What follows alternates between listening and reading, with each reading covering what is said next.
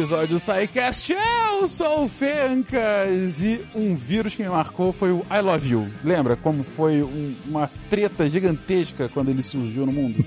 Isso me mostra também que eu tô velho, né, gente? Já tem Eu alguns não lembro disso. Eu também não lembro, não. Não lembro não. Meu Deus.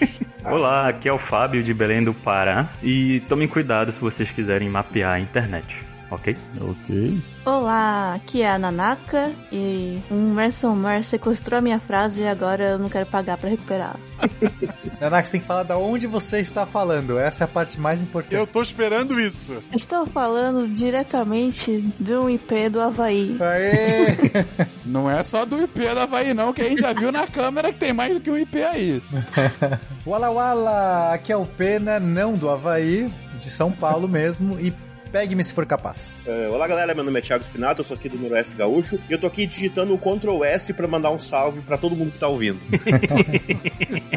Maravilhoso. De Gaspar, Santa Catarina, aqui é Marcelo Guaxinim. E desde que começou a gravação eu descobri que a Nanaka não está no Brasil, eu tô programando um vírus pra tentar derrubá-lo.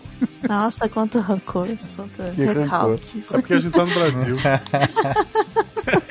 Desculpa, É, gente. rancor no coração. Você está ouvindo o SciCast, porque a ciência tem que ser divertida.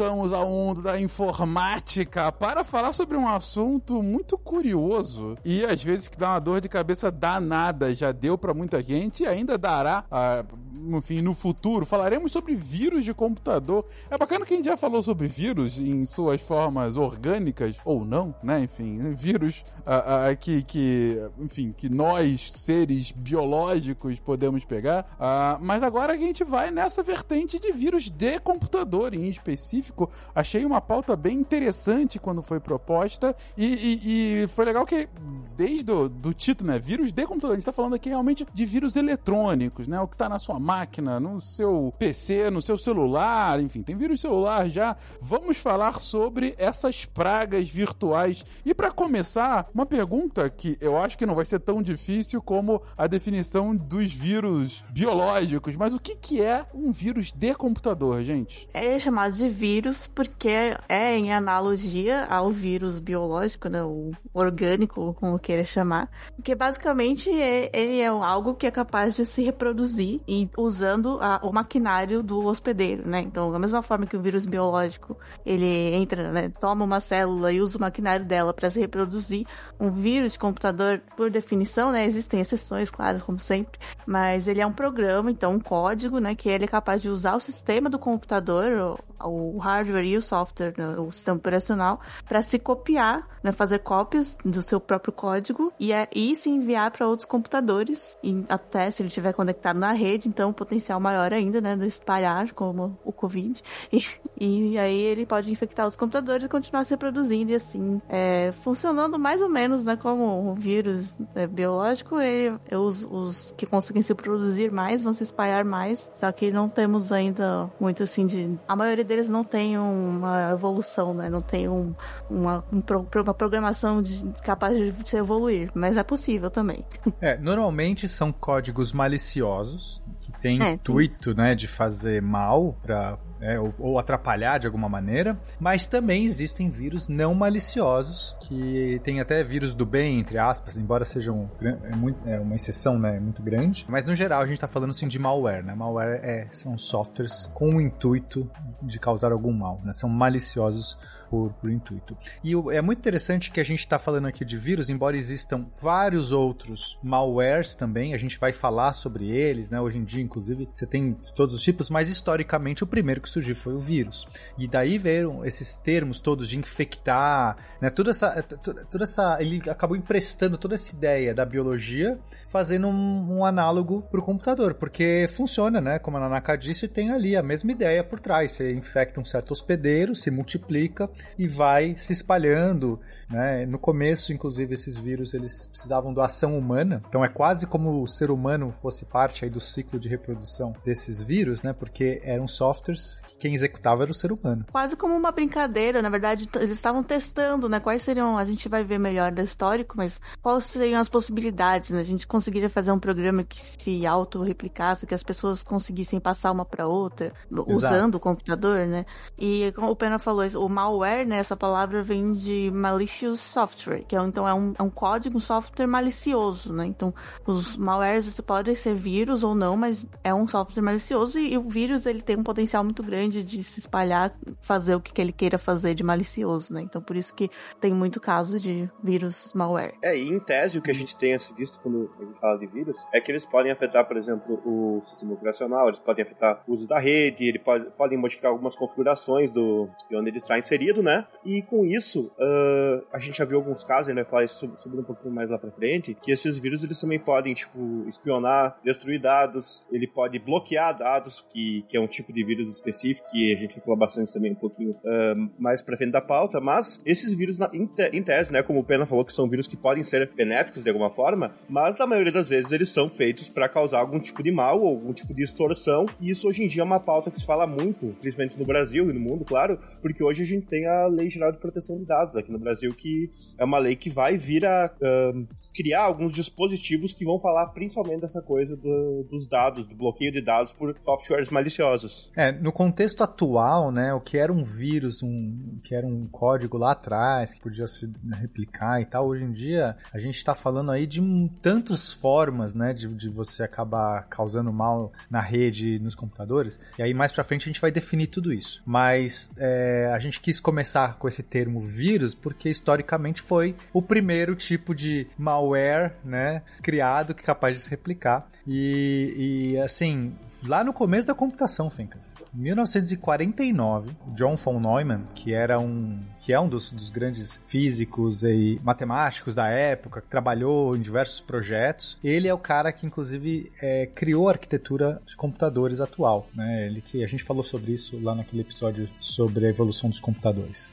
E uhum. foi ele, inclusive, que é, foi a primeira pessoa que previu a, possibilidade de um tipo de, de programa capaz de se replicar e, e, e infectar, né, se multiplicar sozinho. Isso foi muito legal. Então, a gente tá falando aqui muito atrás. Lá, os computadores estavam engatinhando e ele já falou assim: olha, dá pra, né? As pessoas estavam criando as linguagens de computadores, como que funcionava para você ler programa, aqueles você tinha que ler naqueles cartão perfurado, um negócio maluco. E ele já tinha antevisto isso. Mas demorou muito tempo para que a gente pudesse ver alguma alguém tentando fazer algo do tipo. Uhum. E é interessante isso que vocês comentam agora, que ah, não, a gente tá chamando de vírus, mas hoje tá, tem outros nomes, tem outras variações variedades, tem outras coisas. Mas é o nome que pegou, né, gente? Não sei quanto a vocês, mas quando você vai falar, principalmente com leigos, é aquela coisa, dá algum erro no computador, é a primeira pergunta, é vírus? Uhum. Seja lá o que for, entendeu? É, aconteceu qualquer coisinha que fugiu da normalidade, a culpa potencial é sempre de um vírus que foi, enfim, acabou virando sinônimo de algo indesejado que eu peguei de forma involuntária. Até porque também não é um termo da informática, é um termo trazido para informática informática, como a gente comentou aqui no início, né? Bom, então já temos aí a lógica desde o início da própria computação, mas como que de fato a, é, é, os vírus acabam sendo criados, né? É, assim como hoje em dia a gente tem esses vírus biológicos de laboratório, foi uma experiência que deu errado e fugiu do laboratório de repente infectou um monte de coisa, ou não? Teve, foi intencionalmente criado dessa forma uh, para causar o caos e a destruição? A ideia original do, do primeiro vírus era não era não era nem fazer uma brincadeira, não era nem testar nada, era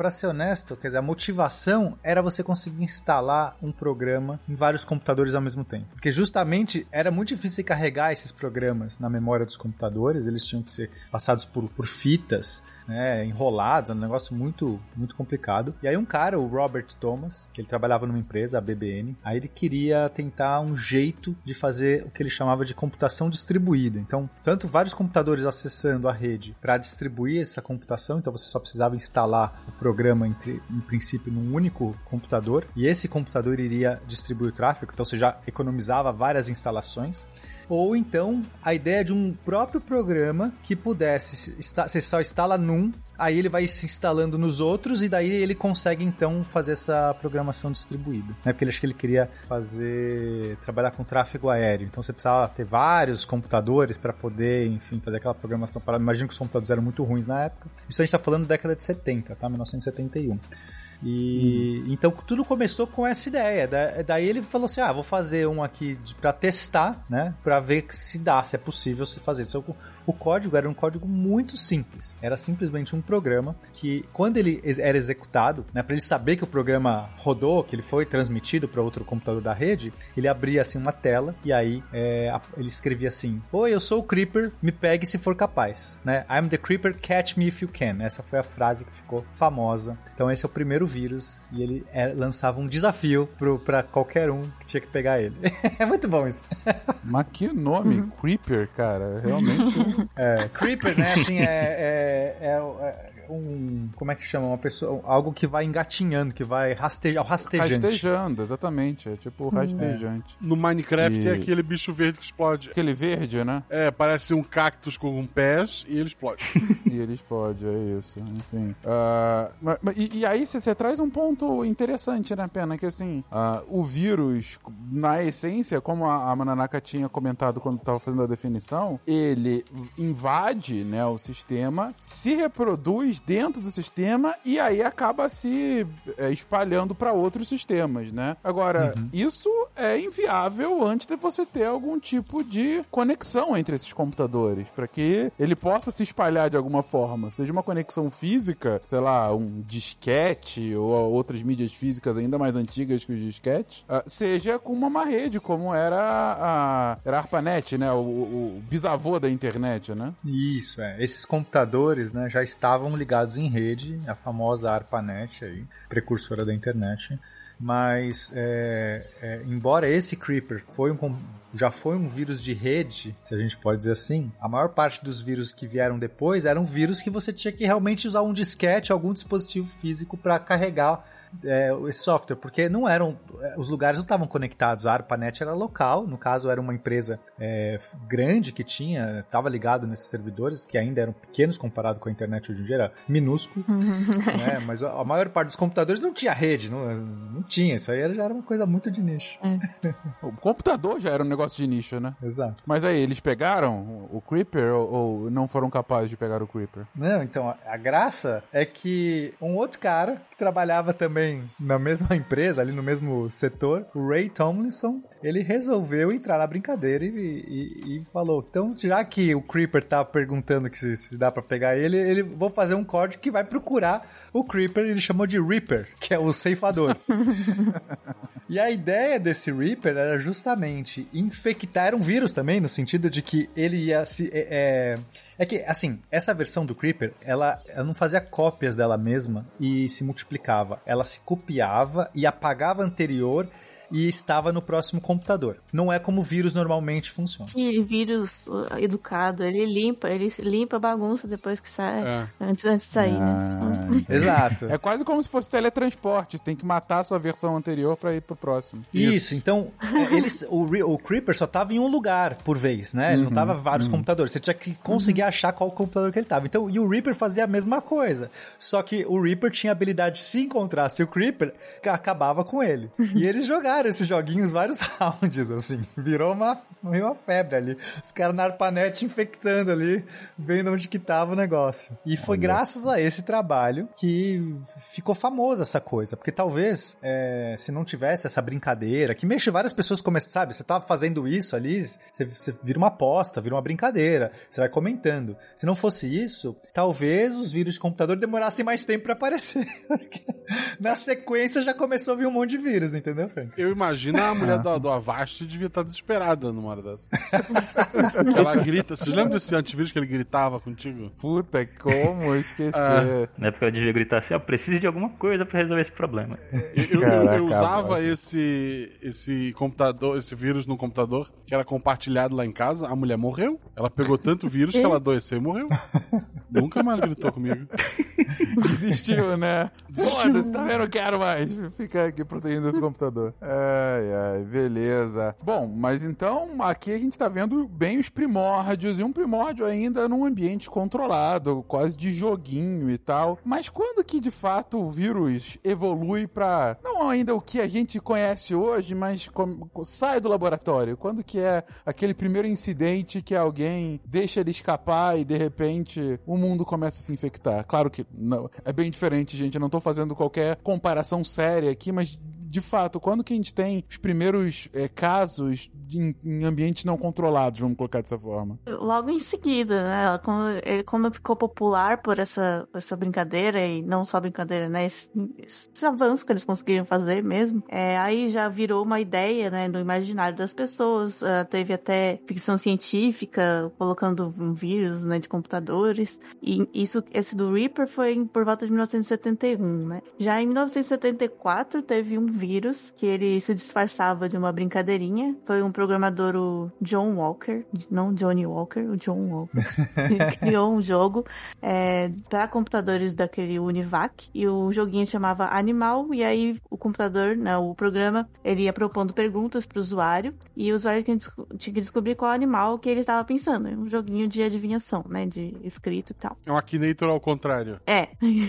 Mas aí, enquanto né, o jogo tava lá distraindo o usuário, ele, ele usava o computador para criar cópias de si mesmo dentro das próprias pastas né, do computador. E aí as pessoas eh, pegavam esse vírus, eh, ele não se espalhava sozinho? Eh, ele tinha que ser enviado, as pessoas então enviavam o, o vírus, porque era um jogo, né? Então elas enviavam o jogo, eh, o, o programa por fitas magnéticas pelo correio para instalar nos seus computadores. E aí, com isso, ele acabou sendo espalhado no mundo todo. Quer dizer, no mundo todo onde tinham computadores e era, o jogo era popular. Mas esse foi já um negócio global. E, mas, Mas- ele só fazia isso. Esse foi o primeiro cavalo de Troia Hum. dos vírus, né? Uma da categoria que a gente chama é cavalo de Troia, que é a ideia é você oferece algo bom, né? Aquele presente de grego, e por trás você leva um problema, né? É, nesse caso ele não fazia nada muito mal, malicioso ainda. É, é, realmente, não era um problemão. É, Só tava em todas as pastas do seu computador, mas até aí, talvez esses computadores que tinham pouca memória, né? É, acho que isso ia acabar sobrecarregando seu computador. Tá lerdo o negócio, mais lerdo ainda. É, mas é curioso que ele conseguiu ganhar o mundo todo, assim, não ficou só retido num local, né? É, tipo, atravessou continente, atravessou é, oceano, sabe? Muito louco. Não, interessante. E, e- e aí foi o caso, porque como era o jogo, era uma distribuição por mídia física, né? É, Mas, de fato, o, o vírus atingiu seu objetivo. Ele conseguiu se espalhar aí por várias máquinas. É, E, enfim, então a gente tem aí um, um bom exemplo. É, E, e imagino que quando começou a surgir uma internet mais caseira, isso só foi continuando, né? É interessante que a gente pense numa perspectiva que a gente ainda tá falando dos anos 70, né? 74, da, da criação do, do John Walker. Eu acho que isso ah, deve ter dado, poderia ter dado, assim, um, um vislumbre do que seria o futuro, né? Com a questão desses vírus se multiplicando, porque eu acho que esse foi, de fato, o primeiro grande vírus que ah, venceu distâncias. Ele realmente saiu do, de, um, de um lugar, assim, mais fechado e ele foi pro, pro mundo todo, né? Pra computadores do mundo todo. E como foi evoluindo aí, a gente tá 74 e tal, mas década de 80 é quando a gente começa a ter a. Principalmente nos Estados Unidos, né? O início de uma. ah, Vamos dizer assim, de uma. A era hacker. É, não, é a era hacker, sim, mas, mas é, é- é, a era hacker é uma, é uma consequência ah, do, de uma difusão maior dos computadores pessoais, né? Sim, É sim, justamente nos exato. anos 80 que começa essa. é, Ainda até os anos 70 é- era mais restrito em grandes universidades, laboratórios. É, a gente fala o mundo todo, mas assim, os usuários eram, na maioria, era pesquisadores, ou quem trabalha em Isso. algum lugar onde tem um computador, né? Não era cada um na sua casa. E às vezes nessa época eles nem criavam com a intenção de infectar o mundo inteiro, né? Eles queriam algo pra brincar ali com os colegas, tal, do laboratório e tal, mas talvez não com essa ideia de, ó, eu quero explicar isso pra todo mundo, né? Mas é assim que começa sempre, Fábio.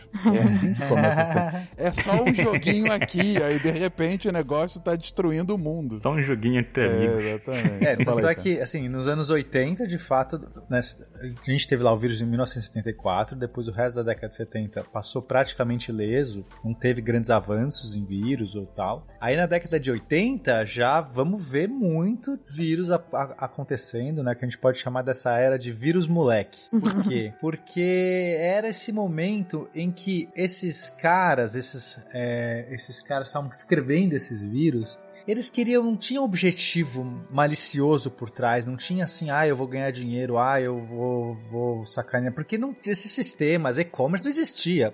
Não existia troca de dinheiro por computador, não tinha nada disso. O que tinha é, eu vou tentar sacanear alguém, entendeu? Cara, eu vou criar algo só pra ver a cara de alguém que vai tentar coisar, o computador vai travar, vai jogar uma mensagem diferente na tela, vai ser um, um vírus homenageando um filme, uma banda, vai ser o nome de um Sexta-feira 13. A gente vai ver esse tipo de vírus, que era esses vírus, vírus moleque, só pra sacanear, meu, trollador. Porque muitas vezes esse é o motor da história, né? Vou sacanear alguém. E assim o negócio vai evoluindo. E aí, assim, o primeiro, vai, em 82, a gente vai ter um, um desses vírus. Ele vai ser escrito pelo Richard Scranton, que, ou Rich, né? O Rich, que era o sobrenome, o, o apelido dele. Ele é um estudante do ensino médio, e aí ele cria o Elk Cloner, que basicamente era um, era um código que estava escondido dentro de, de um joguinho. E aí ele ia se, se espalhando pela, por, através de disquete, né? E, e daí é, o, esse vírus ele tinha, ele, ele te dava um aviso, né? Que, que quando você estava tentando instalar nos discos, ele, ele te jogava uma mensagem na tela é, que ele falava: I got on all your disks, it will infiltrate your chips. Yes, it's cloner. Então ele te mandava basicamente: Eu vou estar em todos os seus discos e vou infiltrar em todos os seus chips. Sim, eu sou um clonador. E era essa Olha sacanagem. Você instalava o negócio e recebia essa mensagem que tinha um clonador ali, sacaneando. É, ele se espalhava, né, principalmente por disquete, né, como o Pena falou, né? Mas ele se ele ia se espalhando por disquete, de disquete em disquete, né? Então ele se ele quando você colocava um disquete no computador, ele coloca ele se armazenava na memória e depois ele se espalhava para outros disquetes que tu inseria lá no computador, né? Às vezes as pessoas não tinham é, muita memória nos computadores, então elas podiam ter mais de um drive de disquete instalado, aí ele já ia se replicando do, pri- do primeiro pro segundo disquete e assim ia se espalhando, né? Era assim que ele se espalhava, e a pessoa quando ia ver nesse disquete já tinha o, o, o Cloner instalado, né? Se espalhando pela, pelo, pelo mundo, né? Caro jovem ouvinte, um disquete é aquele símbolo de salvar que você sempre vê, mas não sabe o que que é. Isso.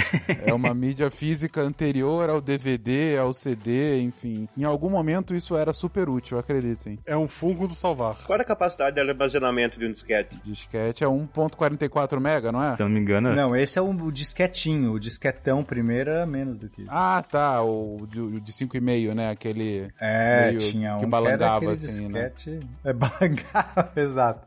Que É, era eu- menos, Aí eram alguns K, é, não, não chegava a ser um mega. Meu Deus. Mas o, o- esse vírus aí, Fencas, ele, ele colocava uma outra estrofe depois, eram duas estrofes. Aí ele colocava assim: It will stick, it will stick to you like glue. It will modify RAM2. Send in the cloner. Tipo, ele vai, tipo, vai prender em você como cola. Ele vai modificar a sua memória RAM também. Mande, né, envie o cloner. Era bom, era, era, entendeu a ideia, moleque? Ali, o cara joga ali Sim, uma frase sim. de efeito. Faz É o quê? te Não faz nada essa merda. Só fica, é, só fica enchendo o saco. É só enchendo o saco. É isso. E o- outras injeções de saco acontecendo ao longo dessa década, então. Sim, aí a gente teve. Já começaram até alguns vírus um pouco mais sérios, né? No ano seguinte, 1983, o, o Fred Cohen e Leonard Edelman eles cunharam esse, o termo realmente vírus de computador. O Cohen ele apresentou o primeiro vírus de computador, que era um código que infectava máquinas utilizando, olhem, o sistema operacional Unix. Era o Unix do vírus. E aí, mas ainda assim, foi um vírus sério, porque ele se replicava e tal, só que ele ainda assim era. Ele foi publicado, né? Era um fundamento teórico da computação viral, não era, não era uma sacanagem, né? Era realmente uma coisa de pesquisa. É, eles, ele era também uma demonstração tão tecnológica, né? Então, no caso do Cohen, o objetivo dele com essa pesquisa era medir o tempo que o vírus dele ia demorar para se espalhar. E era parecido com o Creeper, só que no, nesse caso ele estava só tentando realmente é, identificar o tempo que o vírus demorava para se espalhar, então era uma pesquisa mesmo. Tudo começa com a pesquisa, né, Fink? Não, isso, enfim, isso já, já tá estabelecido. É, sempre começa assim, vamos ver quanto tempo vai demorar. Dia seguinte vem o Armagedon, como a gente viu em, em De Volta pro Futuro. De Volta pro Futuro não. Oh, meu Deus, que coisa horrorosa. De Exterminador pro Futuro. De Volta pro Futuro não tem o Armagedon Ah. nesse ponto. É, mas, na verdade, você comentou aí do Unix, que me lembra um outro filme maravilhoso, que é Jurassic Park. Aquela cena célebre da menininha, no, no primeiro filme, né? Que ela tá navegando pelo sistema Unix virtual, que ela numa realidade 3D, não sei se lembram, no final do filme, que ela tá pra, pra fechar os Sim. portões e tal. O que me lembra de um outro vírus muito famoso, que é o hahaha, você não sabe a palavra mágica, que era o do Que Ned. tudo começou com o vírus lá, né? Ele, que ele espalhou nos computadores e liberou todos os dinossauros. Por conta Vocês sabiam que o. Jurassic Park foi filmado aqui no Havaí? Olha só, a Naná Tá vendo? Olha só. Havaí pra pauta. E teve gente que reclamou da minha frase de entrada. Desculpa. Continua. Ah, mas ó, eu não vou conseguir ir lá, porque pra reservar tem que ser tipo três meses antes. Ah, também, tudo porra, os dinossauros, tudo perigoso. não- que qualquer um que viu o filme vai lá. Que ideia idiota. Né? Eu vou num parque em que o bicho tem 4 toneladas e come carne. A minha, no caso, né? É. Enquanto eu tô no banheiro, às vezes. Hacker lançou um vírus e está vindo para cá. Rápido, doutor, rápido! A vacina! Atualizando vacina. 45, 50. Tarde demais. O vírus invadiu o meu circuito. Eu vou ser desligada. Bom, mas legal que mais um caso do, de uma pesquisa científica, né, sobre o vírus, nesse caso de velocidade. É, nesse caso, com essa publicação, ele cunhou realmente o termo, pra, popularizou, no vírus de computador. Sim, sim. Mas, sim. o- mas o de Fencas, é, Hum. ainda assim, vírus de computador era meio que uma coisa assim, nunca ninguém viu, sabe? Assim, é, Uhum. era muito raro, uma história. Ah, teve Sim, um sim, sim. Ah, não sei o quê.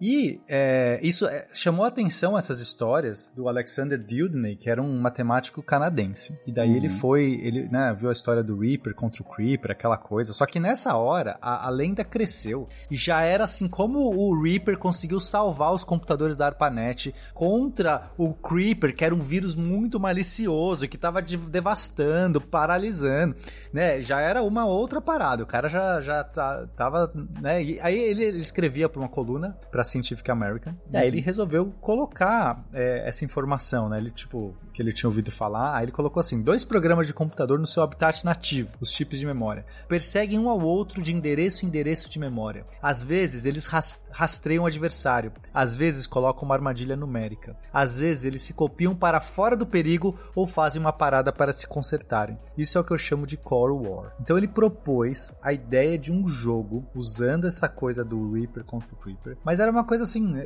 meio que só de brincadeira, sabe? Assim, meio tipo, ah, vou aqui, imaginei, imaginei um mundo, uma coisa meio Tron, né? Uma coisa meio assim que, Sim. que a gente tivesse essa- esse jogo que os protagonistas são esses códigos de computador. Só que o artigo que ele escreveu fez muito sucesso. E aí ele começou a receber um monte de relatos de pessoas que tinham feito vírus, né? De brincadeira, que não sei o que. E, e- e nesse momento. Aí, Fábio. É aí, é aí que começa, Fábio. É o que eu tô te Olha aí. dizendo, cara. Olha aí. É isso. Ele atiçou a curiosidade das pessoas nisso, pô. É, exatamente. Olha só, Tron, olha que bonito. O vírus, o antivírus e tal. Deixa eu fazer o meu aqui. E pronto, aí acabou. Porque assim, o curioso é que você não precisava ser um grande programador pra fazer um vírus desse simplesinho, que só ia lá se copiando de endereço para o outro e tentando de repente Então, é, muitos amadores eram, nessa época, eram programadores amadores que faziam esses códigos e assim era só uma brincadeira, assim como, sei lá, você fala assim, ah, é, Hello World, né? Vou fazer uma programação aqui para aprender a, a, fazer um código aqui para aprender uma linguagem nova, alguma coisa. Ah, o que eu vou fazer? Ah, deixa eu fazer um negócio que anda na memória aqui e tenta, sei lá, ficar se replicando. Era meio que isso. E então, a, o que aconteceu depois desse artigo e depois desse momento, o que antes parecia ser só algo assim que ninguém nunca tinha ouvido falar, agora se tornou algo muito mais presente, né? Porque muita gente começou a tanto exercer isso e a relatar isso também, né? Por conta dessa brincadeira que ele propôs. Hein? Ah, posso imaginar. E, aí você começa de fato a, alterar como é, é, sai somente da, desse mundo de imaginação e você começa a ter exemplos. E mais do que isso, você é, é tem como imaginar, ok, e se isso for usado pro mal, né? E se alguém pega alguma coisa disso e faz um código malicioso, alguma coisa ruim, alguma coisa que incapacite os computadores efetivamente, né? É, então, isso foi outra preocupação, porque eles perceberam que até então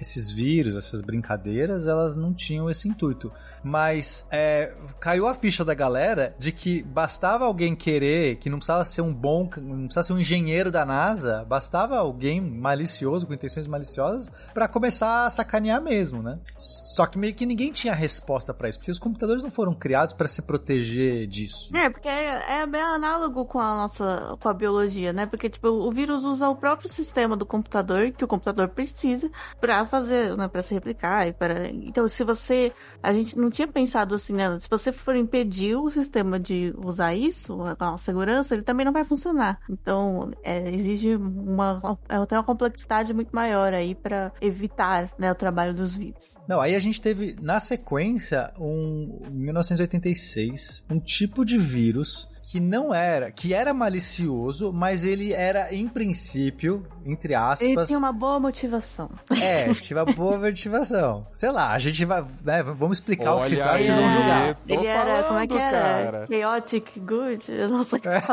é, Exato. Ele é o Chaotic Good, exatamente. Tudo começa com uma boa intenção, é, né? Porque é, ele faz um negócio sacana, mas em princípio é por um algo bom. Ou não, sei lá, julguem. Nero queria só eliminar a doença, gente. É, é exatamente. a intenção do Nero era boa. Não, mas eles queriam só fazer o parque com os dinossauros bonitinhos também, deu o que deu, né? Exato. Exatamente. O, o, o cara queria fazer carinho na cabeça do dinossauro. Ele não imaginou que ia comer pessoas. Quem diria, né? Exatamente.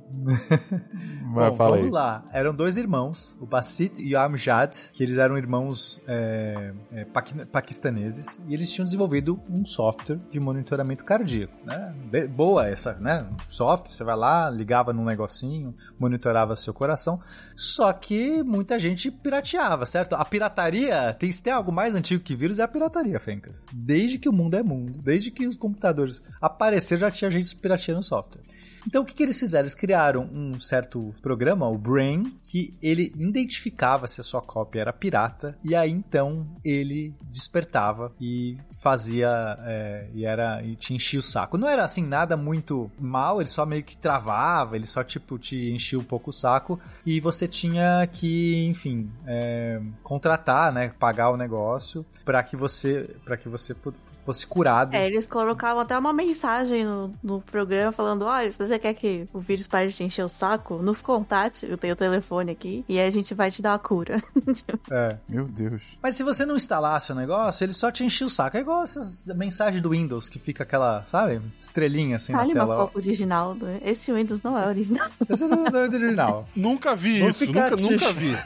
nunca. É, eu também, só me contaram isso aí. Me contaram. Vi. Isso aqui na minha tela aqui é parte do plano de fundo. Tá? Já é uma marca d'água do plano de fundo pra fazer uma piada, gente. Tá no, tá no monitor, né, Guacha? Você liga o monitor. É, no monitor, é um adesivo. É um adesivo que eu fiquei com pena de tirar. Microsoft, mentira, é original. Eu troquei o notebook. É original. Claro. Mas o que aconteceu no final das, da, das contas desse software, que começou a encher o saco de muita gente, porque se espalhou muito, Fencas, é uhum. que é, deu início às primeiras empresas de antivírus. Né? Aí uhum. alguém viu a vantagem. Você, ó, se tem isso aqui tá enchendo muito saco, eu vou fazer algo que tira esse negócio aqui. E aí você também tem que aí pagar. nasceu o Baidu. é isso que você tá falando. Exato. que é os dois num só, né? Foi outra boa intenção, é. né? Entendi, entendi. Não, mas, mas faz todo sentido. Criou agora uma, uma, uma demanda, né? Vou criar agora oferta pra, pra dar a cura. Os caras já falaram aí, me liga aqui que eu te dou a cura pra você parar de ter a mensagenzinha chata. Tem um jogo chamado, é, acho que é Sirius Sun, acho que é o 3, assim. Ele tem uma, um esquema igual, que é tipo, se a pessoa tá com o jogo pirata, no meio dele surge um inimigo que é impossível de matar. Eles botaram o inimigo imortal pra sacanear a pessoa que pegar uma cópia pirata. E daí... Olha aí, isso é um malware também, hein? E eles não falaram, não, é parte do jogo, eles não falaram nada. E daí, quando o pessoal ia pros fóruns do jogo, porque o cara, ele tá usando a, a, a cópia pirata, mas ele vai no fórum da, da, da desenvolvedora xingar os caras, né? Porra, como é que nessa parte aqui tem um inimigo que não dá pra vencer? E o cara fala, então, é que a tua cópia é pirata. É isso que tá acontecendo. Muito bom. Muito- é- é- é- tem vários jogos que tem essas, esses gatilhos, né, de, de antipirataria. Alguns que são mais explícitos, né, que simplesmente não funciona. E alguns, inclusive, que, que te zoam por conta disso, né. Tu tá querendo jogar um jogo pirata, seu safado, né? Não, não, não vou rodar. É, e outros que fazem isso dentro do jogo. Um que eu lembro bem é o, um, um jogo muito famoso, um dos melhores jogos do Super Nintendo, que é o Chrono Trigger, né? Que se você tá jogando uma cópia pirata, bom, pra quem já jogou, é um jogo de, de viagem no tempo, e aí quando você viaja no tempo, sempre tem uma animação, que é uma, uma passagem de. é, são luzes assim passando, né? Como uma hipervelocidade, vamos colocar assim. E aí fica, sei lá, por um. A primeira demora um pouco mais, demora uns 5 segundos, que é a tela assim. Só que na cópia pirata, ela não para. Você chega nesse ponto, você fica viajando pra sempre. O jogo meio que trava, repetindo em loop essa tela. E aí você não consegue mais jogar o jogo. Um que ficou também famoso, um jogo indie, que é um jogo sobre desenvolvimento de jogos. Tipo, é tipo um simuladorzinho de uma empresa de, de jogos. E daí, tu vai fazendo os joguinhos ali, né? Tipo, não faz o jogo mesmo, só vai dando as ideias, né? Ele é bem simples. E à medida que tu cria o jogo, tu vai ganhando dinheirinho. A versão pirata, o dinheiro demora mais a, a aparecer. Porque tu tá jogando um jogo pirata sobre criar jogos. Puta, isso é muito inteligente.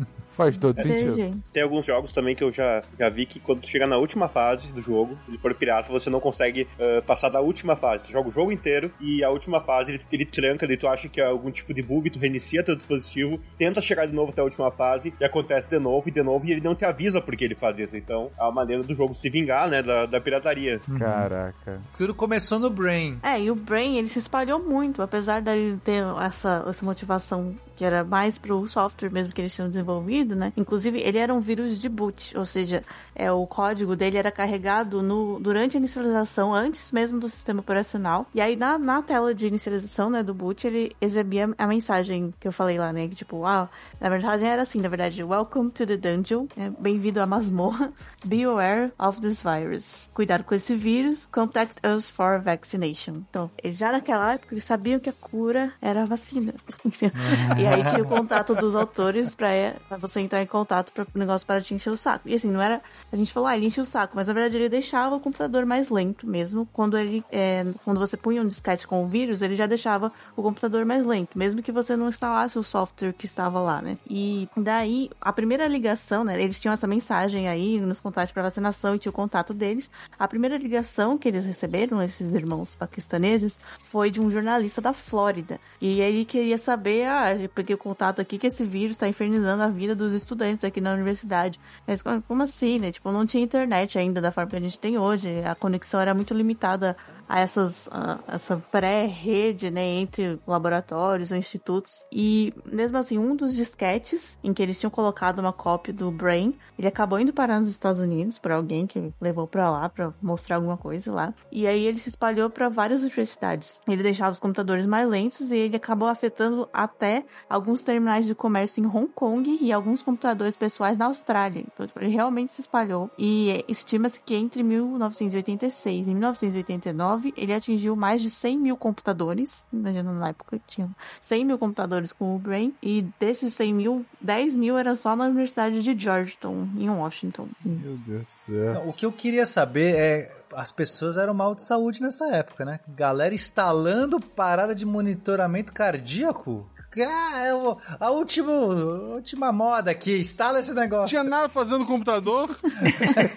Ainda não tinha inventado o screensaver, o... aquela ovelhinha que ficava andando na tela, sabe? Ou aquele screensaver do cara na ilha, sabe? Que ficava... Na ilha, o labirinto, o labirinto do Pô, Windows. o labirinto do Windows. Angry. Birds. É isso. Qualquer um que entendeu essas últimas referências, a gente tá na hora da terceira dose. Isso aí. Inf- Informe-se na sua cidade. Muito Bom, então esse bom. vírus, o Brain, ele realmente mostrou com o potencial, né, de espalhar de um vírus de computador e as pessoas começaram a criar, então, novas variantes, cópias diferentes que usavam essa mesma lógica para infiltrar computadores e realmente causar danos. E durante, só durante o ano de 1988, as infecções por vírus de computador foram de 3 mil, por volta de 3 mil no início do ano, até no fim do mesmo ano já tinham registro de mais de 30 mil infecções de vírus de computador. Impressionante. E aí, e aí você traz um negócio bem interessante, Nanaka, que é os caras fizeram essa primeira versão do vírus, né, com uma função específica, e aí quando a galera mais entendida via isso, eles pegavam o código e alteravam para agora um novo fim, né? Então você começava a ter, eh, entre aspas aqui, novas cepas, né, com finalidades distintas, mas utilizando os princípios iniciais, né? E isso é alguma coisa que a gente vai ver acontecendo muitas e muitas vezes ao longo da história, né? Uhum, perfeito. É, o Fernando Naka falou, né, do ano de 1988, com essas infecções que saltaram de 3 mil para 30 mil no final do ano, a gente também tem outro, outro fato que aconteceu no ano de 88, que foi um outro vírus, o Morrison, uh, Morris Worm. E ele foi um dos outros, uh, assim, vírus que foram uh, precedentes, assim, foram uh, vírus que começou a se espalhar na internet, foram, foi um dos primeiros, né? Ele foi criado pelo Robert Morris, que era um pós-graduando da Universidade de Cornell, e ele foi lançado a partir do Massachusetts Institute of Technology. E ele causou uma lentidão nos serviços de e-mail, né? Pensa nessa época, os e-mails eles eram uh, bastante importantes. Hoje em dia a gente praticamente não dá mais atenção a eles, mas na época era muito interessante que os e-mails funcionassem. E uma coisa interessante desse vírus e, desse, do, e do Robert Morris é que ele foi a primeira pessoa em toda a história. Esse fato é bastante interessante porque ele já demonstra o que irá acontecer no futuro, né? Com a questão dos vírus. Ele foi a primeira pessoa nos Estados Unidos processada pela acusação de abuso e de fraude uh, na questão dos computadores. É, que era uma legislação recente, tinha acabado de ser criada, né, dois anos antes. E aí ele já foi o primeiro pego. Porque a galera falou assim, bom, precisamos ter lei sobre isso, né? Tá, a gente tá vendo aqui que não tá bom. E aí ele foi pego. Incrível ser pego, né, também. O cara deu mole, né? Pôs o nome do vírus no nome dele. Morris Worm. É. Quem será que fez? Aí também, né, gente? Eu tinha visto em algum lugar, inclusive, que esses irmãos paquistaneses do, do vírus anterior que a gente estava comentando, do Brain, né? Que depois que eles criaram o vírus, eles foram. é, ficou muito famoso, né? Teve, e teve um- uma série de problemas por conta disso. E eles não chegaram a ser processados justamente porque não tinha legislação sobre isso. Que era um negócio absolutamente novo, né? Então, a legislação é criada por conta do Brain e ela é aplicada pela primeira vez nesse é, no, no Morris por conta desse Morris Worm. Ah, então o cara acabou de fato sendo. Não, não digo que foi o bode expiatório, mas ele acabou sendo o primeiro a, a- a, de fato é, sofrer as consequências legais dessa legislação nova, né? É aquela coisa, não há pena sem uma lei anterior que defina o, o delito, né? Então eles safaram pra esse Morse, que inclusive, né, como vocês falaram, colocou o nome dele no vírus, ele foi de fato o pato que caiu, né, no- na armadilha, não teve jeito.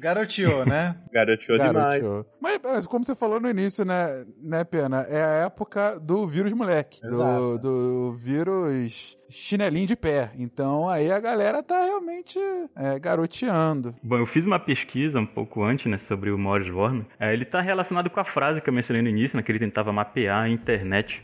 É, na época, em 88, né, tinha bem poucos computadores assim na internet, então ele queria tentar fazer isso, né, com esses poucos computadores que existiam. Então ele infectava um computador e tentava procurar vulnerabilidades é, nesse computador, né, achar a- algum ponto de acesso nele para infectar esse computador, na verdade, né? Aí depois que ele tinha acesso a esse computador, ele tentava se espalhar para outros computadores e assim ele conseguia identificar os computadores que estão na rede, né? Realmente quantos computadores tinham na rede. Aí só que o problema é que, bom, ele estava no primeiro computador e ele tentava se replicar no segundo computador, né?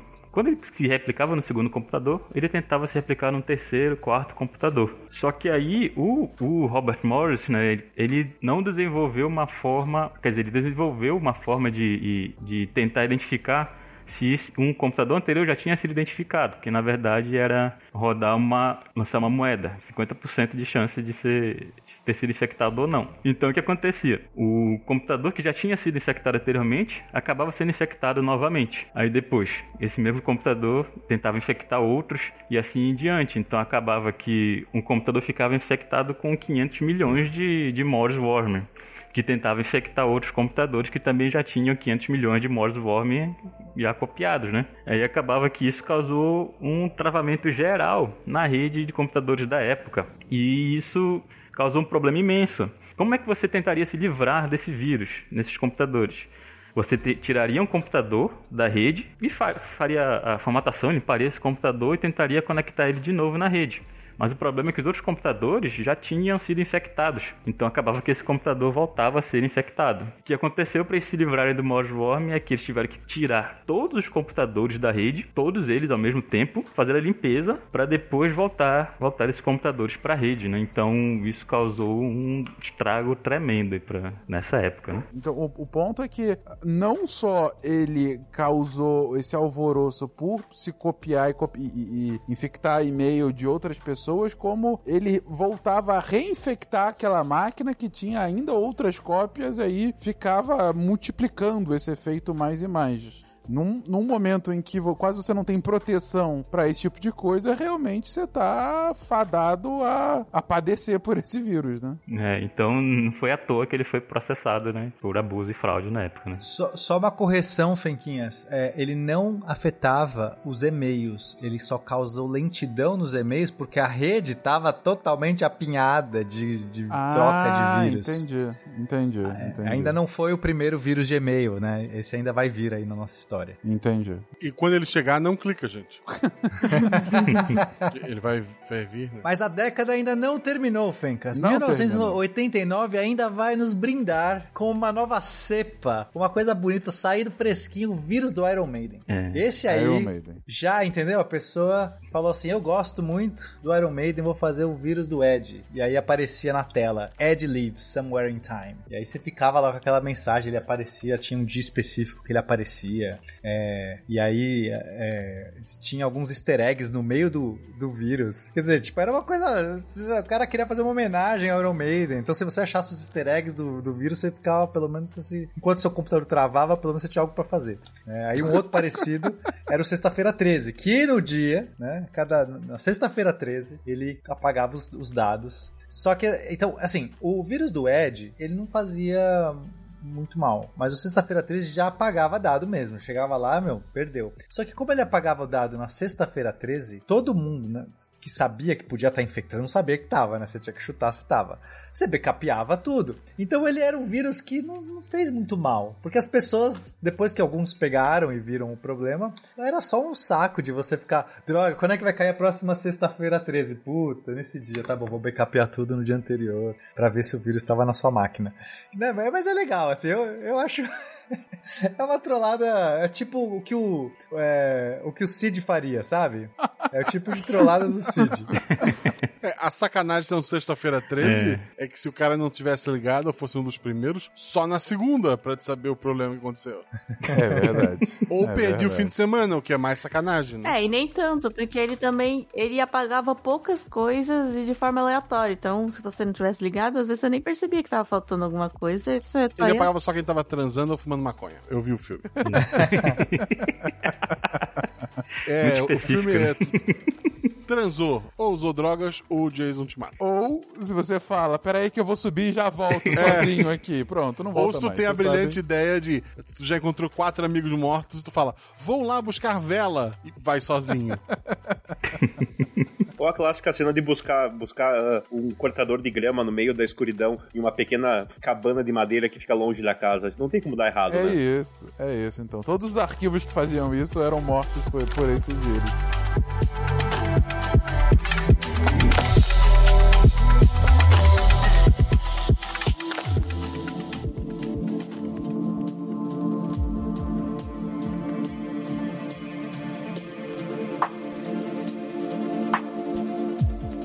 Retomando a nossa, o nosso último vírus que a gente tava falando, sexta-feira 13, Aham. aqui, Fencas, começa talvez uma das histórias mais interessantes aí, uma das perseguições dignas de um Prenda-me se for capaz. Sabe aquele filme que chama justamente Catch Me If You Can, né? Então Aham. já fica aqui uma referência interna.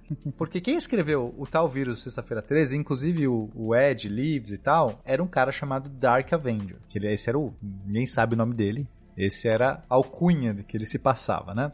Esse Dark Avenger, ele vai escrever vários vírus, vários códigos maliciosos na próxima década, né? Aí Começa a década de 90. E daí a gente vai, vai ter que contar um pouquinho sobre um local específico no mundo, a Bulgária, que nos anos 90 vai ser considerado o Vale do Silício do Bloco Socialista. Então, né, vale falar que a gente tem aquela separação do mundo, né? Socialistas, capitalistas.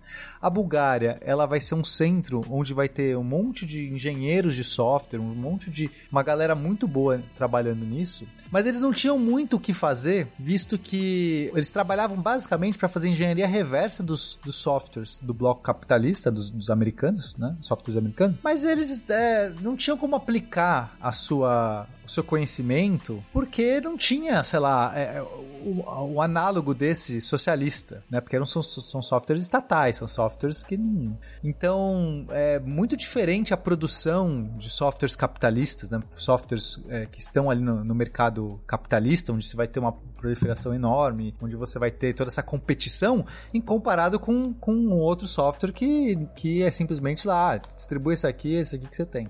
Então é, foi uma galera que começou. O que, que eles iam fazer? Vírus de computador, óbvio, né? O que, que a gente pode fazer? Ainda mais pra atacar quem? Os capitalistas, certo? O bloco capitalista. Então fazia todo sentido. Aí a Bulgária se tornou esse centro, esse, esse grande núcleo ali. E o Dark Avenger era um, um dos, dos caras desse que fazia parte. E aí a gente vai ver, Fencando, um monte de, de, de vírus surgindo. E parece que eles nutriam essa competição interna, assim. Porque é importante entender, né? Qual era a motivação nessa época desses desenvolvedores de vírus. Eles não ganhavam nada, né? Como eu falei, não tinha ainda um e-commerce para você tentar sabotar, né? não, não tinha, não tinha como você tipo tirar disso. Você, você, é, tem alguns vírus que os caras falam assim, manda no envelope dinheiro para mim, mas é muito fácil rastrear o negócio, né? É muito fácil, tipo, conseguir rastrear. Então era por renome. Esses caras, especificamente da Bulgária, que era o clubinho ali dos hackers, desenvolvedores de vírus, eles viviam por esse renome. Era, era uma coisa de ego, sabe? Uma vaidade de ser, ah, a gente, eu que fiz esse aqui, ó, o software que tá lá no outro lado do mundo, que está te enchendo o saco aí dos, dos americanos, fui eu que fiz, né? E, enfim, então, e, e, e outra coisa, não era nem crime nessa época na Bulgária, esse tipo, pirataria não era crime na Bulgária. tipo, era a coisa mais legal que, se podia, que tinha na Bulgária era pirataria. E nem desenvolvimento de, de, de vírus, era tipo tranquilo.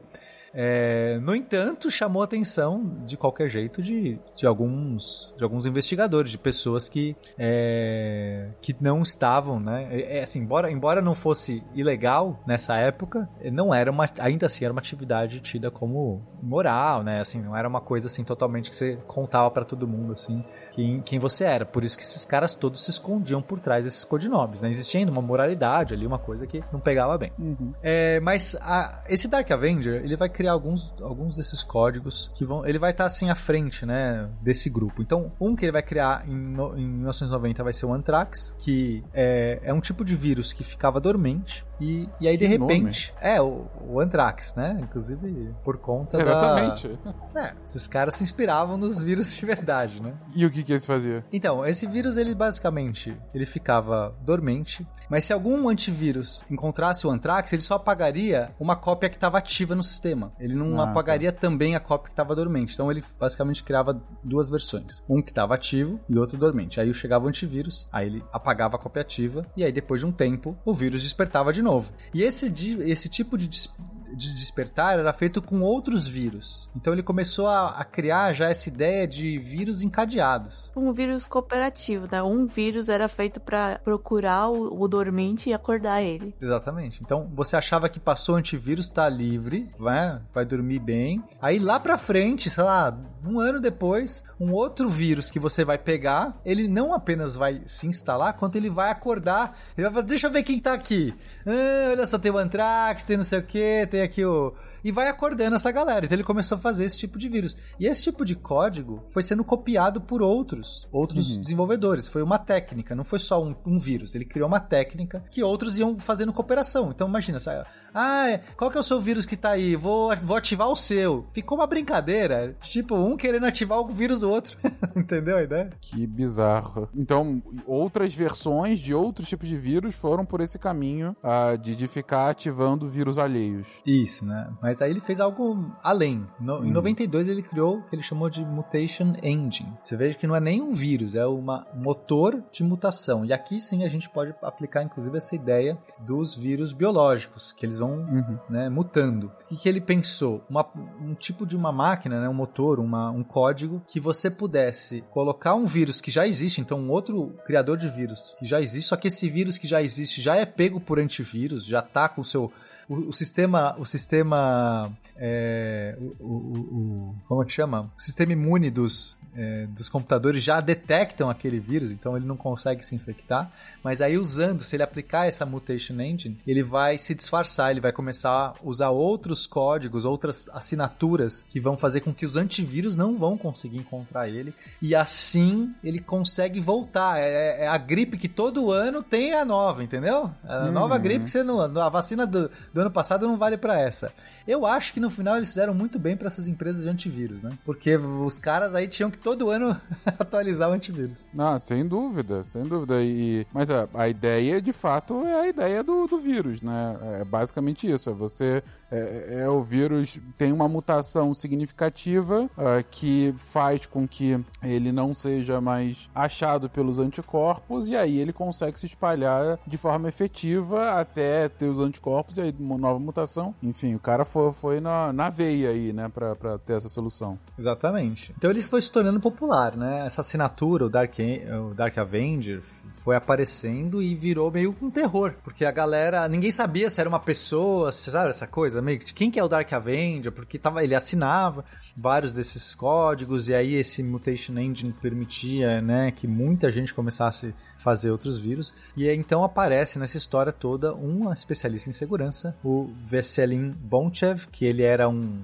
um búlgaro, morava em Sofia, e aí ele vai começar essa caçada que eu falei, né? Esse prenda-me se for capaz. Então, meio que ele começa analisando, ele é um cara muito bom, né? Então, assim, diferente da maioria dos, dos programadores, dos, desses caras, desses hackers, que eram todos amadores, né? Assim, eles não tinham formação, né? Era aquela coisa, o cara vai aprender a codificar ali, no grupinho, vai criando. Assim, eles, eles são bons, né? Obviamente, principalmente esse Dark Avenger. Mas é diferente quando você tem uma formação, uma análise tal. Então esse cara era muito bom, ele era realmente um, um super analista. Aí ele começou a, a, a, ver, né, os, analisar os códigos do, do Dark Avenger. E aí ele começou a provocar o cara, porque ele falou assim: olha, é, você. Seu código aqui tem uns deslizes, né? Ele, ele é, escrevia, ele falava, ele, ele palestrava, ele é uma, uma figura também. É, de destaque, assim, dentro da comunidade. E então ele comentava: olha, aqui né, dá pra ver claramente que você errou aqui. Isso aqui, isso aqui foi. Não tá certo, isso aqui foi um, é um código amador. E só que o tal do Dark Avenger começou a se incomodar com as críticas.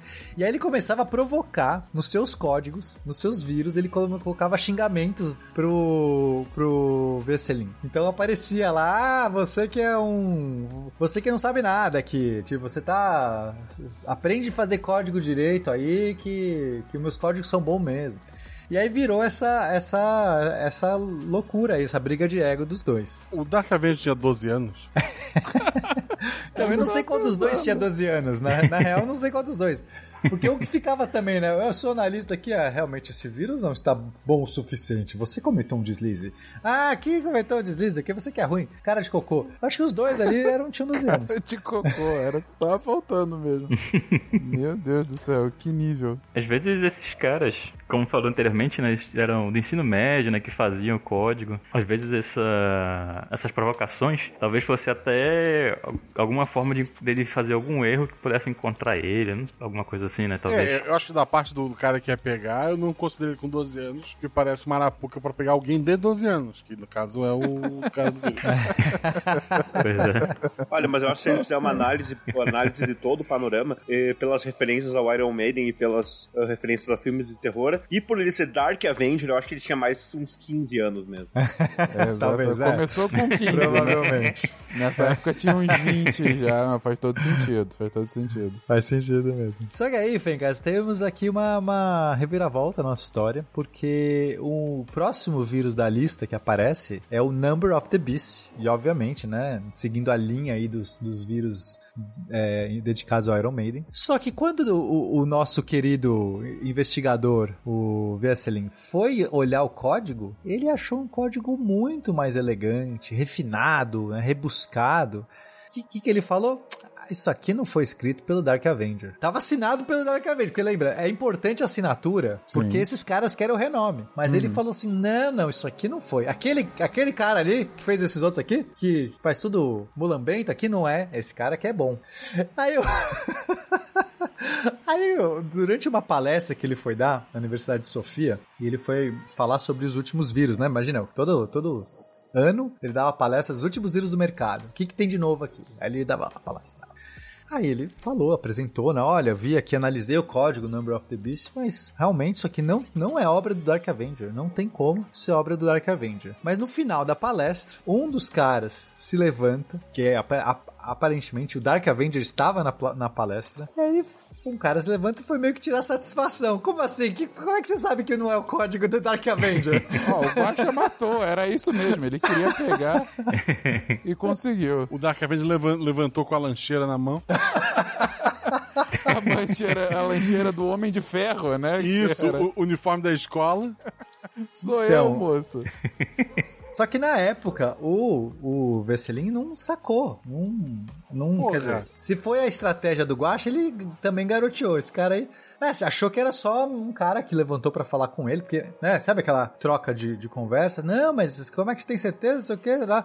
Mas é, depois, um outro cara que era do grupo do Dark Avenger, que tava ali, porque esses caras, é, isso é uma coisa importante de falar. É, esses, esses hackers e tal, eles não necessariamente eram inimigos da galera dos antivírus e dos analistas. É meio doido. Hoje em dia isso não tem sentido nenhum falar isso, né? Parece uma loucura. É como se o cara vai fazer um, um, um vírus e vai mandar pro cara do antivírus primeiro pra ver se ele aprova. Mas eles faziam isso. Era uma outra pegada, completamente diferente, pela motivação ser justamente o renome. Então era comum os caras que escreviam os códigos maliciosos, os vírus, mandavam pros caras de antivírus e falavam assim: ó, o que você achou dessa minha ideia aí? É, ah, essa aqui vai ser boa, não sei o que. Tinha essa, é, meio que essa coisa. Então, Cara, também não era.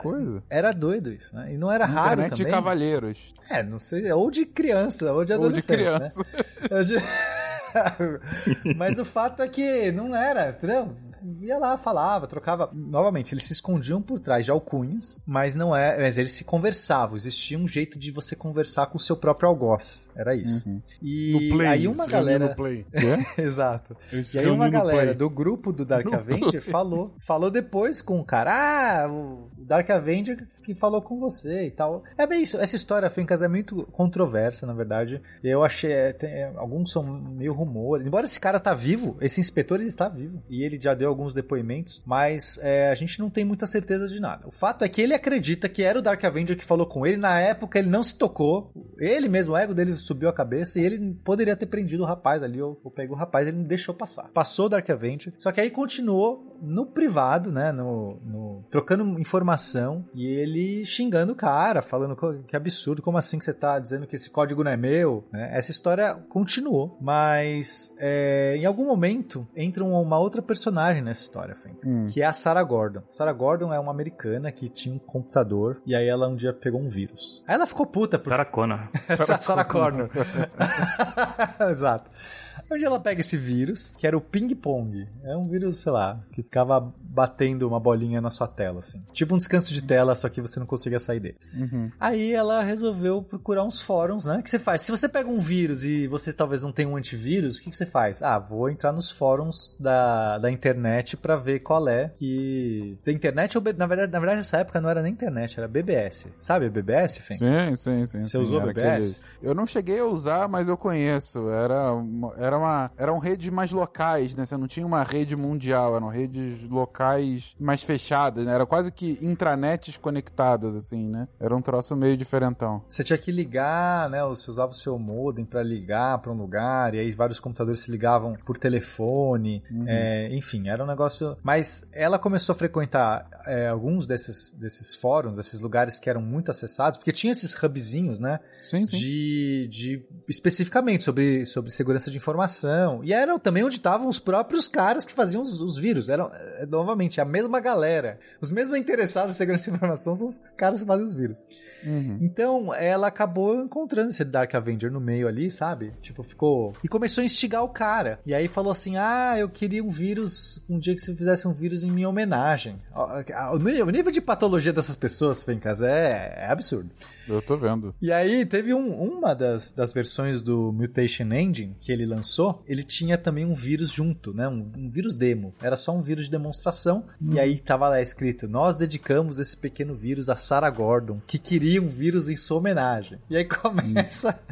Aí ela, ela começou a instigar ele, falou assim: Ah, eu quero, quero, tipo, conversar com você, fazer umas perguntas e não sei o quê. Aí tem todo um ciclo de debate que ela manda, todo um negócio meio maluco. E no final, ela, ela julgou que ele era apenas um tecnopata e não um maníaco. Porque ela Ok. era uma assistente social e ela tinha como julgar essas coisas. É.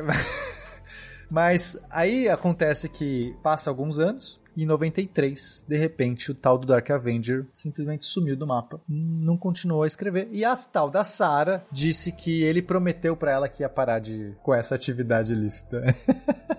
Mas a história talvez seja outra. Quando falou que ela, essa Sarah disse que ele era um tecnopata, só me veio aquela imagem do Hackerman, que é um óculão assim, um cabelão pra trás e um teclado assim na mão. Claramente, a- o Hackerman tem muita cara de Dark Avenger, sem dúvida alguma. Mas aí no final das contas, né, o que o próprio é, Vieselin acha é que, é que ele talvez tenha encontrado uma forma de começar a ganhar dinheiro com a habilidade dele. Nessa época a gente já começa a ter outros tipos de vírus invadindo, de outras formas de você, é, não só vírus, mas principalmente de é, invasão de bancos mesmo. Já começava a ter bancos na rede, né, que a gente começa a ter esses primeiros sistemas integrados de banco, e agora sim você tem uma forma de roubar dinheiro. Não é mais o, ah, né, tipo, Encheu só vou sacanear as pessoas. Aham. Então, ele acredita que foi. Ele começou a mudar a- a- tipo de ataque dele. E de fato tem um boato. Algumas pessoas juram que aconteceu. Eu não tenho certeza, não consegui achar muitas referências na internet, mas algumas. De que o, o, o Dark Avenger foi pego tentando hackear um banco da Bulgária. E aí identificaram ele. Mandaram três caras, né? Porque nessa época não tinha muitos IPs, não era talvez tão difícil assim você conseguir rastrear de onde vinha. E aí mandaram três caras que bateram nele e quebraram os dedos dele. E desde então ele nunca mais apareceu em lugar nenhum. e assim acaba a nossa história Caraca, que história. Meu Deus do, do céu. Dark Avenger. Não sei qual parte dessa história é verdade, qual é mentira, mas é maluca, com certeza. não, é um bom mito. É quase um mito fundacional do, do hacker, né? Do hacker dos anos 90. E aí existiu o Dark Avenger. Espetacular. E essa foi a década de 90. Não, não acabou ainda, mas. O começo da década de 90 foi essa loucura aí. Uhum. De pegue-me se for capaz. E no meio da década de 90, eu não posso deixar de citar, talvez uma das maiores referências cinematográficas sobre esse assunto, que é o maravilhoso A Rede, com Sandra Bullock, que fala também de um vírus de computador, mas que na verdade era um vírus que estava era um vírus que estava presente em computadores, é, presentes basicamente em todos os softwares governamentais da cidade que ela estava, acho que era São Francisco, é, e que tinham uma porta de acesso maliciosa para um grupo que controlava, então, é, de forma é, é, é, sinistra, o governo, né? Inclusive alterando informações médicas, alterando registros policiais e coisas do gênero. E nossa grande heroína Sandra Bullock, por acaso, de, descobre isso e tenta denunciar esse grupo para a imprensa. E o filme é basicamente ela fugindo de um matador de aluguel que está trabalhando para esse grupo maligno. Essa grande ficção, né? Por quê? Onde que tá a ficção? Ah, de alterar dados do, do, no sistema do governo, isso aí não existe. Nunca, nunca, né? Nunca. Não é como se só no mês passado a gente tivesse tido vários casos de pessoas alterando os dados do, do Connect SUS aqui não, no Brasil, né? Não, não, não é. Não é. Tem, tem, na Netflix, inclusive, gente. Mas vejam, gente, é, é, um filme de internet raiz, sabe? Com coisas muito, muito estereotipadas e coisas assim. Daquele que se uma pessoa começar a usar o teclado junto contigo, ela tá te ajudando a vencer no computador. Praticamente isso. Mas então, é, é, você tendo em consideração essas lentes, assim, que era um negócio muito novo, é, é, e, e, não é um filme bom, assim, tudo mais, mas assim, é, é interessante. É interessante para ver de fato como é, esse tipo de informação começava a ser visto pela lente do, do, cinema, né? De séries, como nesse caso aí que o, que o Gosto comentou agora, da, acho que foi no CSI, né? Que, que duas pessoas teclando juntas pra, pra teclar mais rápida e conseguir achar o inimigo ou coisa assim.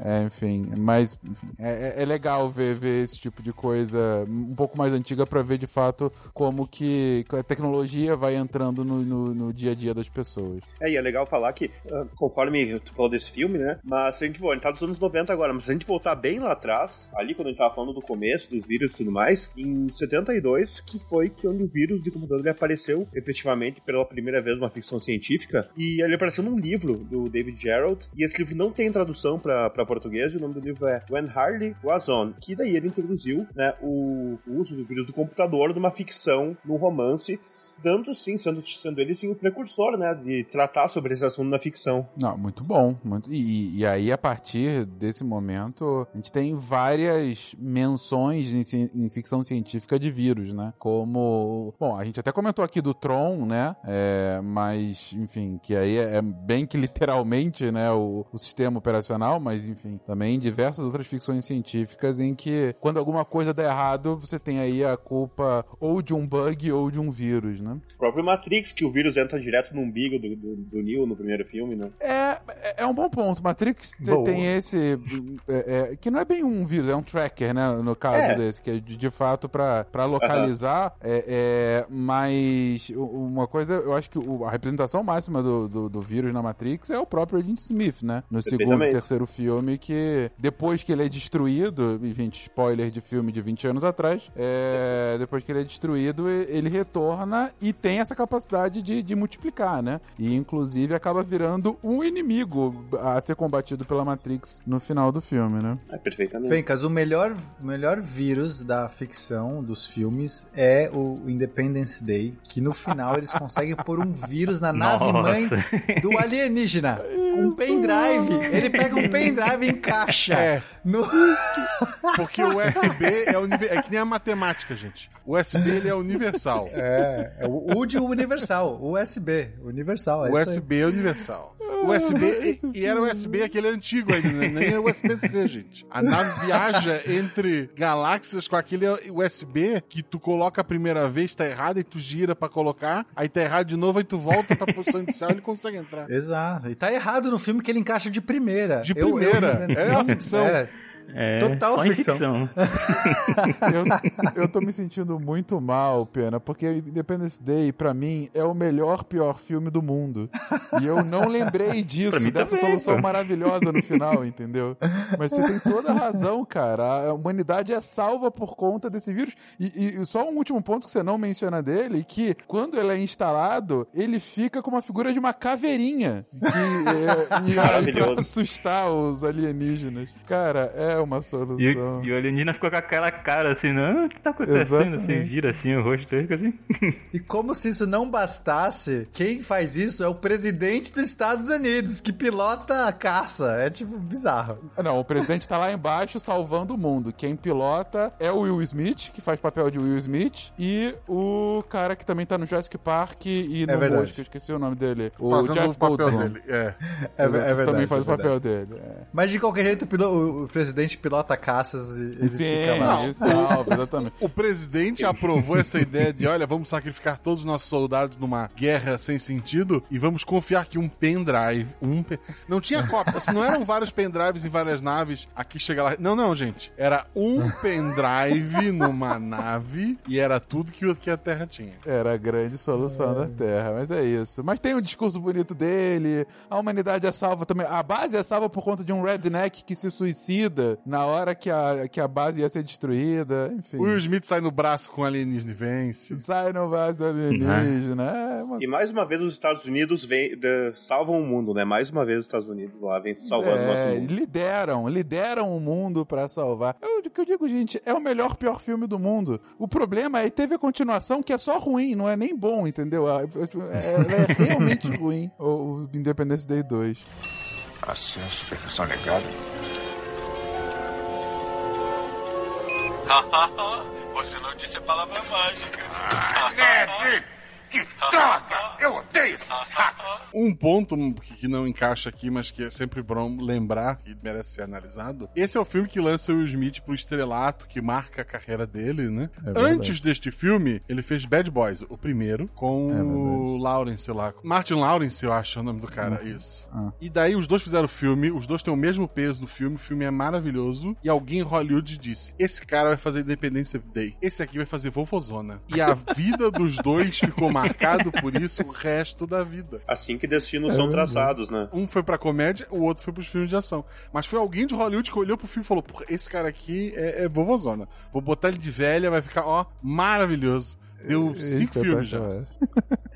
É isso, vovozona. Mas, gente, voltemos aqui aos vírus de verdade, não os vírus alienígenas que salvam a humanidade, porque é também nos anos, no final dos anos 90 que começa a surgir uma praga que hoje existe bem menos, mas que foi muito, muito ruim, que é o famoso vírus de macro, né? Exato. Esses vírus de macro, né, foram se popularizaram na década de 90, principalmente em 95, em que eles infectavam os documentos do computador, principalmente os criados com o, o Word, né?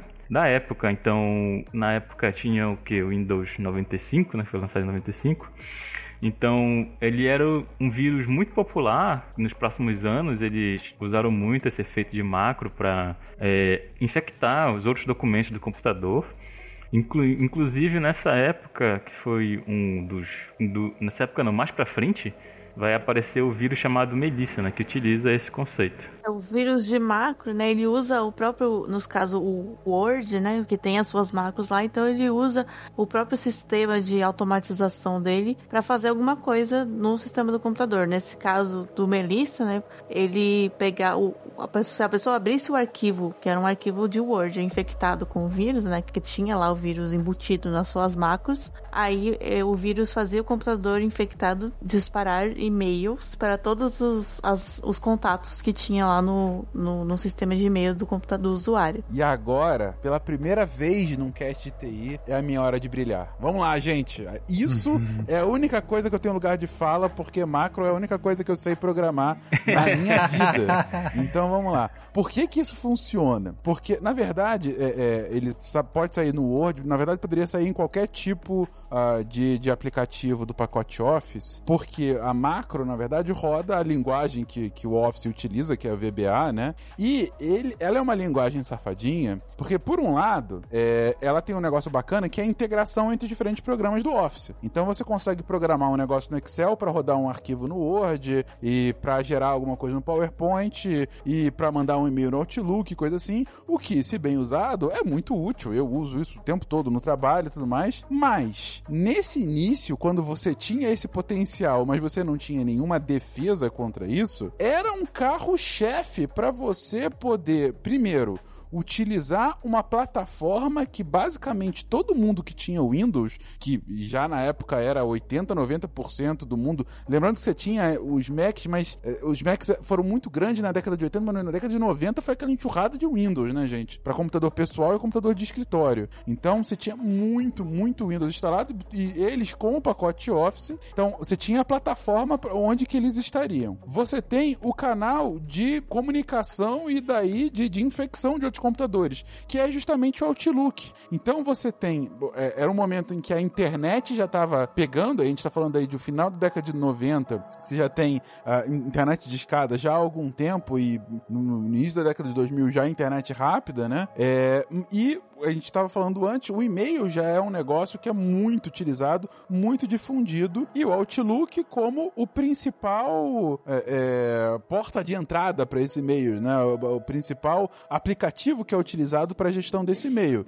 Então você tem como o vírus é, ser utilizado nesse pacote, você tem como ele se comunicar e se espalhar é, via o Outlook, via e-mails, e você tem uma linguagem que é extremamente simples de programar e com acesso a todo o pacote Office e potencialmente ao próprio Windows, dado que, enfim, você também tem como fazer alteração de registro de Windows, alteração ah, ah, de, de arquivos, enfim, importantes, copiar, modificar, te- modi- eh, modificar o nome, eh, apagar arquivos importantes do sistema, enfim, tudo isso é, é- é trivial você fazer ah, no VBA. Você junta tudo isso no momento em que você não tem proteções suficientes, você tem sim antivírus eh, difundidos, mas não atualizados na velocidade necessária para pegar vírus cada vez mais novos, mais emergentes, e o próprio pacote Office não dava, ou pelo menos no início não dava, qualquer tipo de proteção contra essas macros. Hoje, por exemplo, se você quiser fazer alguma programação no Office, você tem que eh, eh, liberar essa programação, justamente porque aprenderam com esses erros e hoje não é o, o padrão isso. É, se você for abrir qualquer arquivo de internet, ele pergunta: olha, cuidado, pode ter uma macro aí ativada.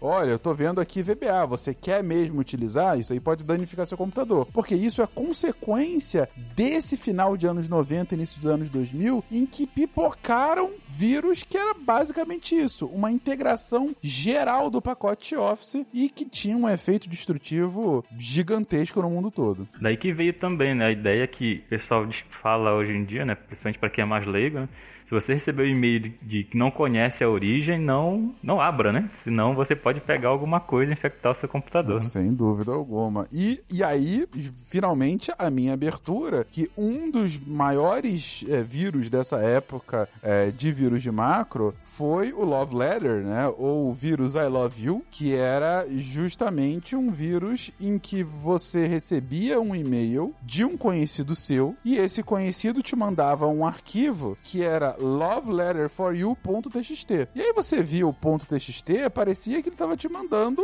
um arquivo de notepad, né? Um arquivo de bloco de notas aí, que era uma, uma carta de amor. Mas era o, o nome do arquivo era loveletterforyou.txt. Só que a terminação era .vbs, ou seja, era uma macro. Só que nessa época, o Windows, por padrão, não mostrava é, o Windows 95 e depois 98, ele não mostrava a terminação dos arquivos. Ainda hoje, eu, eu acho que os Windows novos É, também não ainda mostram. sei hoje, é configura, ridículo né? isso. É, então você tem um arquivo na sua, no seu computador ali, você não tem, sei lá, starcraft.exe, né, que é um executável. Você tem só o StarCraft. É, então você via aquilo, e aí você via um ponto .txt, ah, é um arquivo de texto, vou abrir. E aí, quando você abria, via o caos, a destruição, ah, ele danificava absolutamente o seu computador e mandava a cópia dele para todos os seus contatos que estavam no Outlook. E, ou seja, vo- você acabava mandando várias outras love letters para os seus contatos e aí ia num efeito, ah, numa escala quase que logarítmica de, de, de- de destruição. E isso começa nas Filipinas, no, em maio de 2000, e de repente, em alguns dias, tinha tomado literalmente o mundo, com um dano estimado de computadores que ou foram inutilizados ou tiveram que ser de alguma forma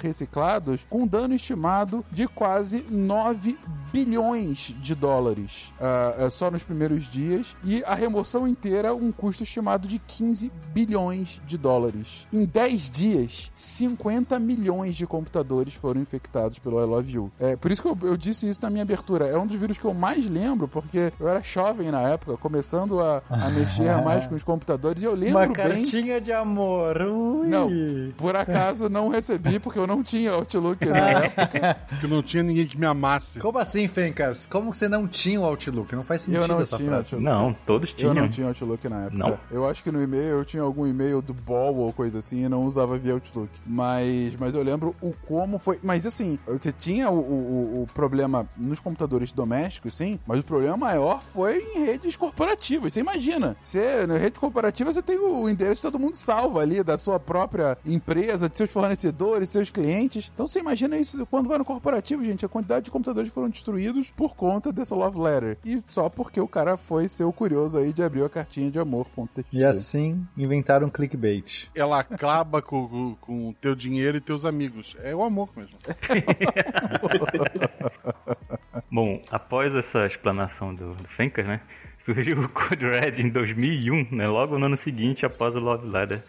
É, ele é um vírus que se espalhou rapidamente, também explorava falhas nos servidores, é, principalmente que utilizavam o sistema operacional Windows. Ele ah, não afetava é, computadores que tinham Linux. Tá? Ele invadia lá os.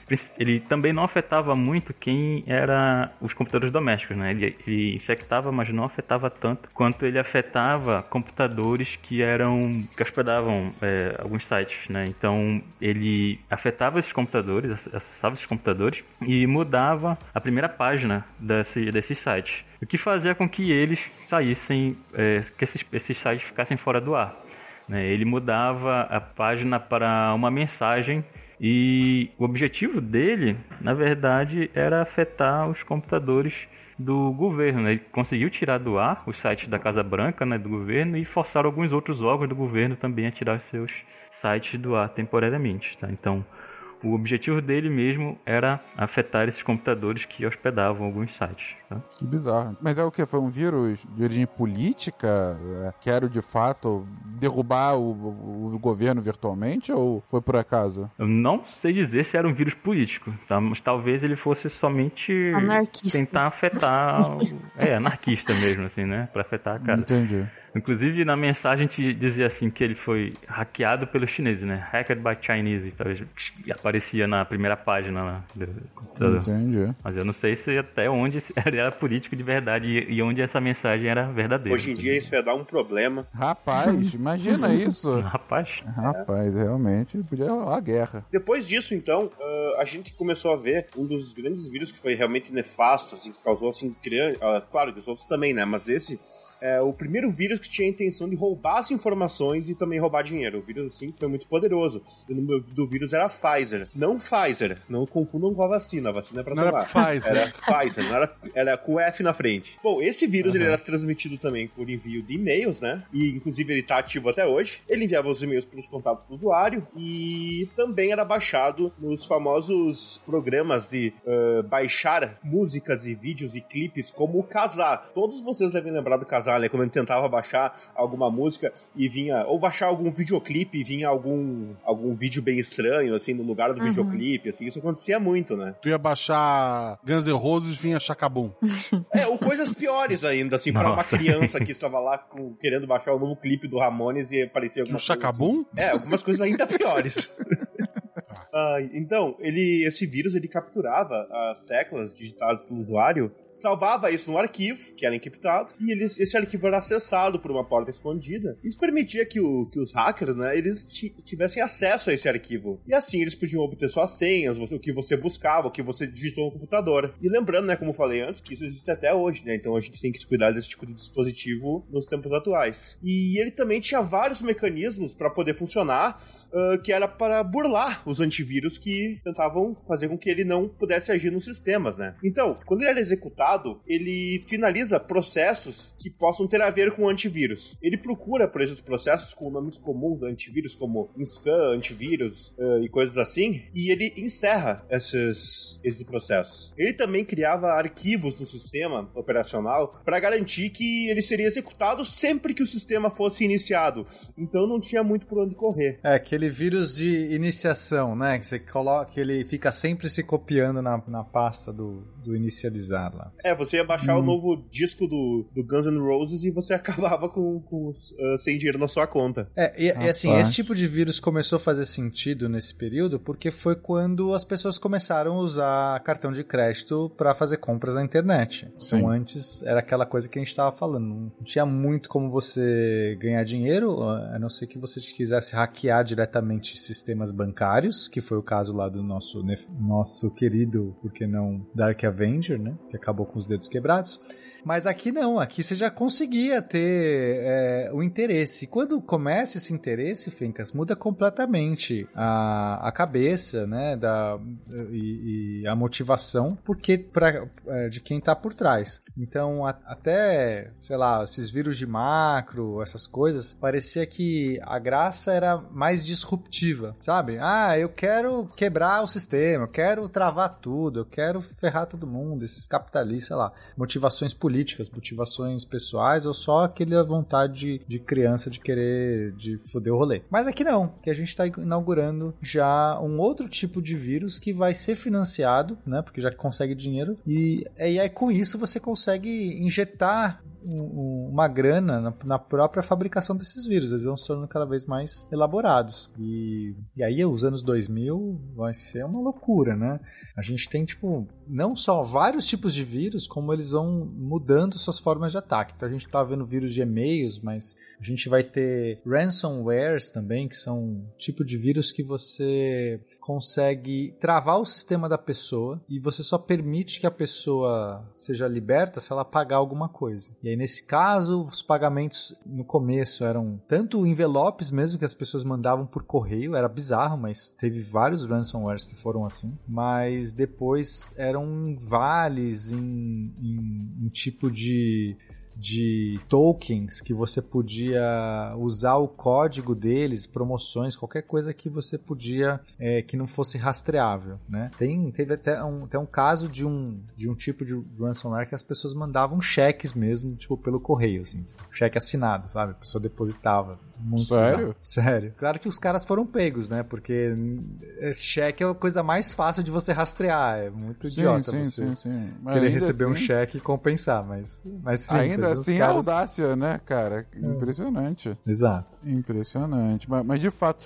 E, e, aí vocês comentaram também o negócio desse Pfizer, o Pfizer, né? Isso de mecanismo de é, é, impedir que processos de antivírus funciona. Eu já peguei duas vezes antivírus assim, que eu lembro bem a dor de cabeça que foi para tirar isso, porque, cara, é, é, o caos, tem que entrar em modo de segurança, tem que fazer. Ou você, você, você formata tudo, ou, cara, pra você tirar é, é uma tristeza. E sem contar que tem justamente, aí eles ficam dormentes e aí eles reativam depois. Quando pega um negócio desse, gente, é muito chato. Muito chato. Não tô falando que foi esse especificamente, mas que tinha. Ah, nem sei qual foi, mas tinha esse, me, esse mecanismo de antivírus. Eu lembro que eu tentava pegar vários antivírus e nenhum funcionava, eu não conseguia rodar e tal.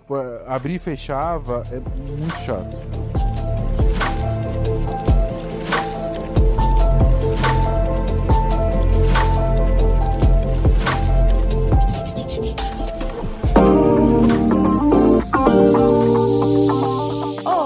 Pessoas, eu cheguei para mais um momento Cambly. E gente, sério, hoje eu vou falar rapidinho, mas eu vou falar uma coisa muito importante, então fica aqui comigo. Porque o Cambly, o patrão ficou maluco. O patrão ficou maluco. Adoro falar isso. gente, o Sr. Cambly se empolgou, olha só, e ele voltou porque sim, com o maior desconto que eles já deram esse ano, eles estão fazendo a Flash Black do Cambly. Olha, é tipo um trava-línguas. Nessa Flash Black, você vai garantir um precinho da Black Friday. Então você vai ter planos aí a partir de 62 reais por mês. Você vai ter descontos de 60% em todos os planos do Cambly e também do Cambly Kids. Então se você perdeu na Black Friday, não perde agora, tá? É só até o dia 15. Então se você está ouvindo isso, corre, corre, porque até o dia 15 de dezembro. Se você ainda não conhece, se você ainda não fez sua aulinha teste, você vai ganhar uma aula usando o nosso código. Então você entra lá no site cambly.com, www.cambly.com e usa o nosso código SciCastFlash. O link vai estar aí no post também para você. E você vai ganhar essa, além da sua aula teste, né? Se você ainda não fez, o desconto, super desconto de 60%. Vai, é, trava-línguas. Eu quero vocês falando Flash Black Cambly três vezes e correndo lá pro site para aproveitar essa promoção. Gente, sério, 60%! Não perde, não perde. Assim, ou, você termina de ouvir o episódio agora e corre lá, ou você dá uma pausa. A, a gente entende, a gente espera. É, vai ficar todo mundo aqui bonitinho esperando. Assina, coloca o código, usa o nosso código e volta.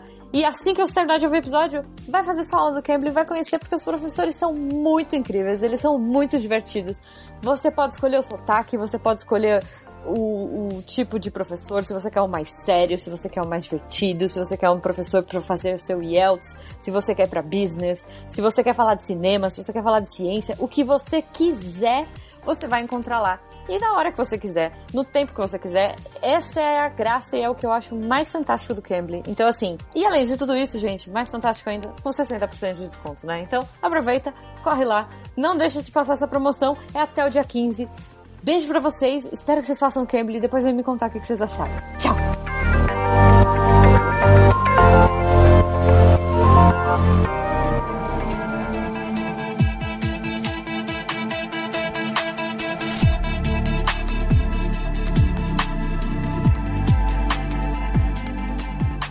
Mas, e aí, um outro ponto que você trouxe aqui, Pena, é, ah, esses vírus começam a surgir porque é nesse momento que você começa a fazer pagamento, né? Então, você começa, de fato, a ter algum tipo de transação financeira e coisa assim.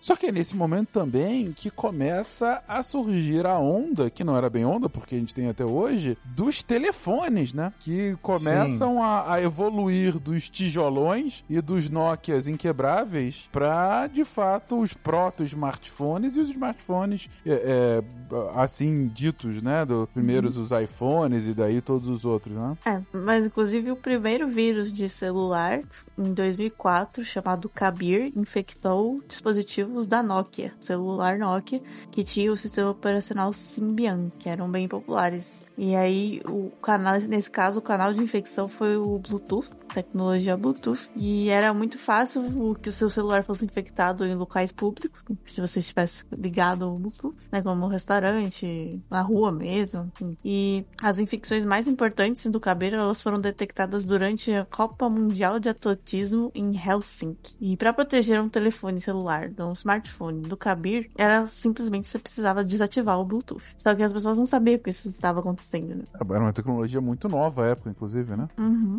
Aí foi na um laboratório de antivírus que descobriu é, o Kabir, né, e deu esse nome para ele. E tinha lá no laboratório deles, eles tinham um quarto que era impenetrável por Bluetooth e outras ondas de rádio. E aí eles estavam fazendo experimentos nessa sala para é, em que não tinha possibilidade de ser infectado com os nos smartphones serem infectados com o vírus de Bluetooth, né, ou de outros tipos de ondas de rádio. E esse vírus, o Kabir, ele foi inventado por um grupo, na verdade, uma quadrilha cibernética, que era conhecida como 29A, e foi famoso depois por criar muitos vírus inovadores, né, com tecnologias novas e tal. É, os inclusive os membros desse grupo publicaram os fragmentos, alguns fragmentos do código do Kabir, e a partir disso o povo pegou lá, né, qualquer um podia acessar, e aí começaram a ser criadas outras versões modificadas desse malware, é, e eventualmente levando a, ao surgimento surgimento de outros vírus, né? Assim, da mesma forma que foi o Brain, né? Popularizou aí a possibilidade de ter outros vírus usando as mesmas tecnologias. E aí um homem enviou uma amostra do Kabir para o, laboratório e para outras empresas de antivírus também. E aí esse laboratório chamado Ka- Kars- Kaspersky Kaspersky. é, Kaspersky. É, esse foi o único que é capaz de que descobrir a natureza do código do Kabir e incluir a detecção desse tipo de vírus na, na base de antivírus deles. É, o cara que resolveu esse, né, é, esse que descobriu como funcionava esse vírus, chamado Roman Kuzmenko, ele resolveu isso durante a noite, porque os laboratórios funcionavam 24 horas por dia, todos os dias, e ele recebeu um prêmio, e o prêmio dele foi um novo smartphone Nokia. com o mesmo sistema operacional que o vírus infectava. Que beleza. Já veio infectado, inclusive.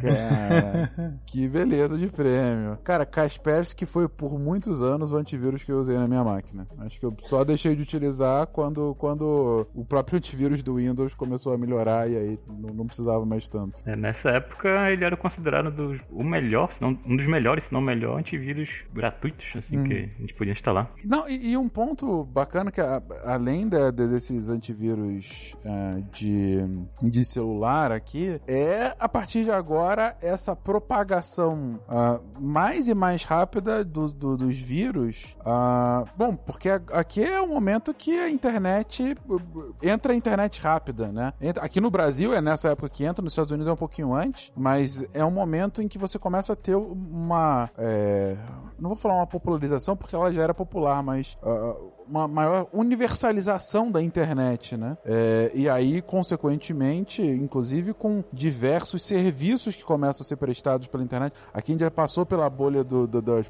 .com, né? Que acontece no final dos anos 90. Então o negócio já voltou a uma normalidade, mas você com- volta a ter serviços virtuais, como disse o Pena, volta a ter transações financeiras, começa a ter transações financeiras, e aí, por consequência, uma série de vírus que vão muito nesse, nessa direção, né? Curioso que um dos vírus que vai aparecer, que é o Maidum 2004, ele vai ter um. vai inaugurar, não sei se inaugurar, mas ele vai se tornar famoso por um tipo de ataque que é o ataque de negação de serviço, né? O DDoS. Famoso ataque DDoS. Ele se espalhava muito facilmente por e-mail, então era mais um dessa linhagem de e-mails, era fácil. Especificamente, ele se espalhava porque ele mandava um e-mail como se tivesse retornado. Sabe quando você manda um e-mail? É- Era comum naquela época, quando você mandava um e-mail que não existia, vinha voltar. Até hoje é, existe, mas sei lá, acho que faz muito tempo que eu não recebo um e-mail desse. Você manda um e-mail, volta assim: ah, esse remetente não pode ser alcançado, sei lá, alguma Sim. coisa assim. Então, a pessoa clicava porque, ah, tá, deixa eu ver qual foi o e-mail que eu mandei, pra quem que eu mandei que não retornou, sabe? A pessoa, tipo, clicava pra ver e nessa hora que clicava já era, já instalava e ele se espalhava muito rápido. Mas o objetivo dele é, é- ninguém sabe exatamente se foi isso, porque também é meio conturbado, mas aparentemente era fazer um ataque DDoS contra um site específico, uma empresa, a SCO, que é um grupo grande aí de, não sei se é telecomunicações, enfim, algum é, em princípio seria uma motivação assim, motivação mais política, uma motivação, um cyberativismo contra essas corporações. Então, o que que é um ataque de DDoS? É um ataque Tipo o Clube da Luta. Tipo um clube da luta, isso. Então, né, os caras estão putos ali com o sistema, né, o sistema funcionando, então eles querem tentar tirar do ar. Se você tem um monte de, de, de máquinas que no mesmo momento tentam fazer um acesso a um certo site ou um certo serviço da internet, ele não consegue lidar com tantas chamadas, né? Cada vez que alguém tenta acessar, o servidor tem que receber aquela chamada e retornar alguma coisa. Se tem milhares de computadores ao mesmo tempo, naquele mesmo horário, tentando acessar, o servidor simplesmente fala assim: Ah, cansei de vocês, não vou, foda-se. E ele cai, não funciona o sistema. E essa era a ideia. Eu não sei direito se ele conseguiu ser executado, pelo que eu pesquisei, não, a história não é muito clara se, se deu certo, se não deu certo, se era realmente o objetivo, mas aparentemente foi um desses de ataque de DDoS. Chegando o dia, todo mundo já estava esperando que o ataque tal que ele ia fazer, mas parece que o código tinha algum problema e não foi tudo isso que se esperava esse ataque, né? foi só Deu- uma parte assim. A dinamite não funcionou, deu só uma bombinha. Tá- É, tava molhado Tava- assim. O interessante do Maidum, né, é que ele foi é, considerado um dos, dos vírus, um dos piores vírus, assim, que, que já fizeram, um dos vírus mais perigosos que já fizeram, porque, ah, bom, o, o Windows teve que fazer atualizações específicas, né, para poder conter o, o Maidum, né, que estava se espalhando em vários computadores da época. Também a empresa, né, a, a SCO, teve que se proteger, né, contra o ataque, um mega ataque, né, que poderia vir, né, contra, contra o site dela, né. Só que aí o que é falado é que na época ele foi responsável por um quarto de todos os e-mails que eram enviados no mundo todo, né? Então era e-mail pra caramba, né? E com isso deixou muitos servidores de e-mail muito bem lentos, né? Então eles tiveram muito prejuízo nessa época, que ficou em torno de 38 bilhões de dólares, né? Então é um dos mais destrutivos assim da, da história. Rapaz do céu, é, realmente. É, é, assim, a gente. É, é, uma coisa que a gente tá falando aqui, às vezes a gente fala de, de brincadeira dos vírus ou coisa assim, mas, cara, chega aí numa etapa que é um, são, são prejuízos milho ou bilionários, né, cara? É, a gente tá, às vezes você tá inutilizando uma empresa, você tá fazendo com que caia um sistema e, e demore para voltar e tudo mais. Então, assim, são sempre cifras cifras inacreditavelmente altas, né? Aí as empresas e os serviços têm, infelizmente ou felizmente, têm que também se desenvolver e tentar né, evitar isso, ter todas as formas de ter backups infinitos, etc para tentar não sofrer danos caso sofra um ataque né, de um vírus desse tipo. Uhum. Então, em 2005 surgiu um vírus chamado Poison Ivy, era venenosa, e esse vírus era de um tipo de, chamado de cavalo de Troia de acesso remoto que era o famoso que permitia que um computador fosse controlado remotamente. Então, uma vez que esse programa, né, que o vírus se instalasse, o hacker conseguia controlar o computador do usuário. Ele provia um acesso total dos dados por, né, do, do, sistema por uma porta de acesso e ele poderia ou ativar alguns controles do computador infectado ou gravar e até manipular o conteúdo e também ter gravações da câmera e do microfone do computador. Essa é, o, é o, o que deixa a gente com medo e ficar tampando nossas câmeras com a fitinha. Mas o próprio, próprio Poison Ivy já foi usado em ataques mais sofisticados, inclusive a empresas envolvidas na indústria de defesa e de indústria química. A, a investigação que descobriu, né, que rastreou esse vírus, é, o que eles é, publicaram foi que ele parece ter vindo da China. O, a câmera não é nada, Nanaka. O problema é abrir a portinha do CD. Aí, ah. amigo. entendeu? Você tá lá no computador, o negócio faz. Nossa. Esse é o, a câmera? Tudo bem. É, o computador para benzer. A câmera, se eu, se eu, não for ver o que, que forem usar a minha gravação, é aquela coisa que os olhos não veem, o coração não sente, né? Mas a, a, a, portinha do CD... Gente, você que é realmente novo, portinha de CD, os computadores antigamente tinham um negócio chamado CD. e aí ele abria... e aí ele abria para fora a maioria dos computadores. E, enfim, se você tava assim, no meio da noite e a porta abre sozinha, sozinha, isso é realmente um cagaço inacreditável. Era quase como se tivesse alguém dentro do teu quarto, né? Ou tinha, né? Não, com certeza. É, era quase não, era certo que isso estava acontecendo. É, e esse vírus aí, o, o, esse Poison, é um vírus que, pela literatura, pelo, pela pesquisa que, que eu fiz pra gente conversar hoje sobre ele, né? ele é um vírus que ele suscitou muita discussão sobre essa possibilidade. Antes não se tinha esse pensamento tão, tão uh, abrangente de um vírus. Era mais aquela coisa que ele vai causar lentidão, que ele vai destruir arquivos. Ou roubar informações informações, talvez, Isso, né, no máximo. Mas esse foi o vírus Não que de controlar. tornou a assim, a narrativa um pouco mais complexa, por demonstrar que eles poderiam ter acesso a teu, tua câmera, teu, a gravar o que você estava falando do ambiente e tal. Não que o Google não faça isso hoje, mas. pois é, hoje em dia a gente já não liga mais pra esse tipo de coisa. a diferença é que hoje você aceita nos termos e condições que você não lê. Exatamente. É. Antigamente não tinha isso. É, mas eu acho que um ponto importante desse Poison Ivy também, que, que o Thiago traz, é não só esse nível de controle potencial potencial que o vírus poderia trazer, mas também acaba sendo um primórdio do próprio é, guerra cibernética, né? Por conta da, de, de ser um vírus que tem uma origem ligada à China, potencialmente, né? Não, nunca foi comprovado, mas você começa a ver que há um espaço potencial grande para que o vírus seja utilizado é, é, é politicamente, né? Ah, é, não são poucas as pessoas que hoje, por exemplo, falam que uma, um dos maiores riscos que qualquer estado, é, é estado-nação, qualquer país é, tem, com, caso tenha um nível de informatização grande, é um ataque cibernético que, por exemplo, faça com que, assim, tem que ver o quão factível é isso em, em cada um dos pontos, mas eventualmente uma usina nuclear ter algum funcionamento errado e, ou ter a segurança alterada, ou como aconteceu, ah, acho que foi no início do ano passado, é, acho que foi durante a pandemia, aí realmente não, não tenho essa noção de tempo, mas o que tempo tiveram. Já não. Já, já não existe, né? Foi em algum momento na pandemia, mas que, que teve algum, uma sabotagem em, em gazedutos americanos, e aí por Sim, conta disso. é verdade. Foi um sequestro, na verdade. Foi um ransomware. Foi um sequestro, foi, foi um ransomware, exatamente. Ou pagava lá as bitcoins, ou não ia liberar o sistema. Não Porque foi um liberava. ataque, é, numa, numa, num sistema, numa infraestrutura. E é um negócio, né, você não tem, não é, um, não é só uma informação, não é só um dado. É tipo o funcionamento da infraestrutura dos gasodutos. Não, ti- tiveram cidades, tiveram estados que tiveram desabastecimento por conta de um ransomware. Então, assim. não sei se você- pagaram, né? Acho que pagaram. Não eu sei se sei que falaram, mas resolveram, pagaram. não sei se É, pagaram então, resolveram não. igual pagaram, mas não falaram. É, pode, pode ter sido isso. Mas, mas isso é, é- é muito, muito forte, né, cara? É, isso sem contar questões realmente de, de, de um ataque cibernético em infraestrutura de defesa, né? Que eu não tô nem entrando nesse mérito. Mas, mas ô Fencas, em 2010 teve um ataque contra as, as centrífugas que fazem o refinamento do urânio. E aí já foi um negócio muito sério. Isso aconteceu no Irã. Na verdade, depois espalhou para vários lugares do mundo. Você sabe essa história? Chama Stuxnet. eu lembro,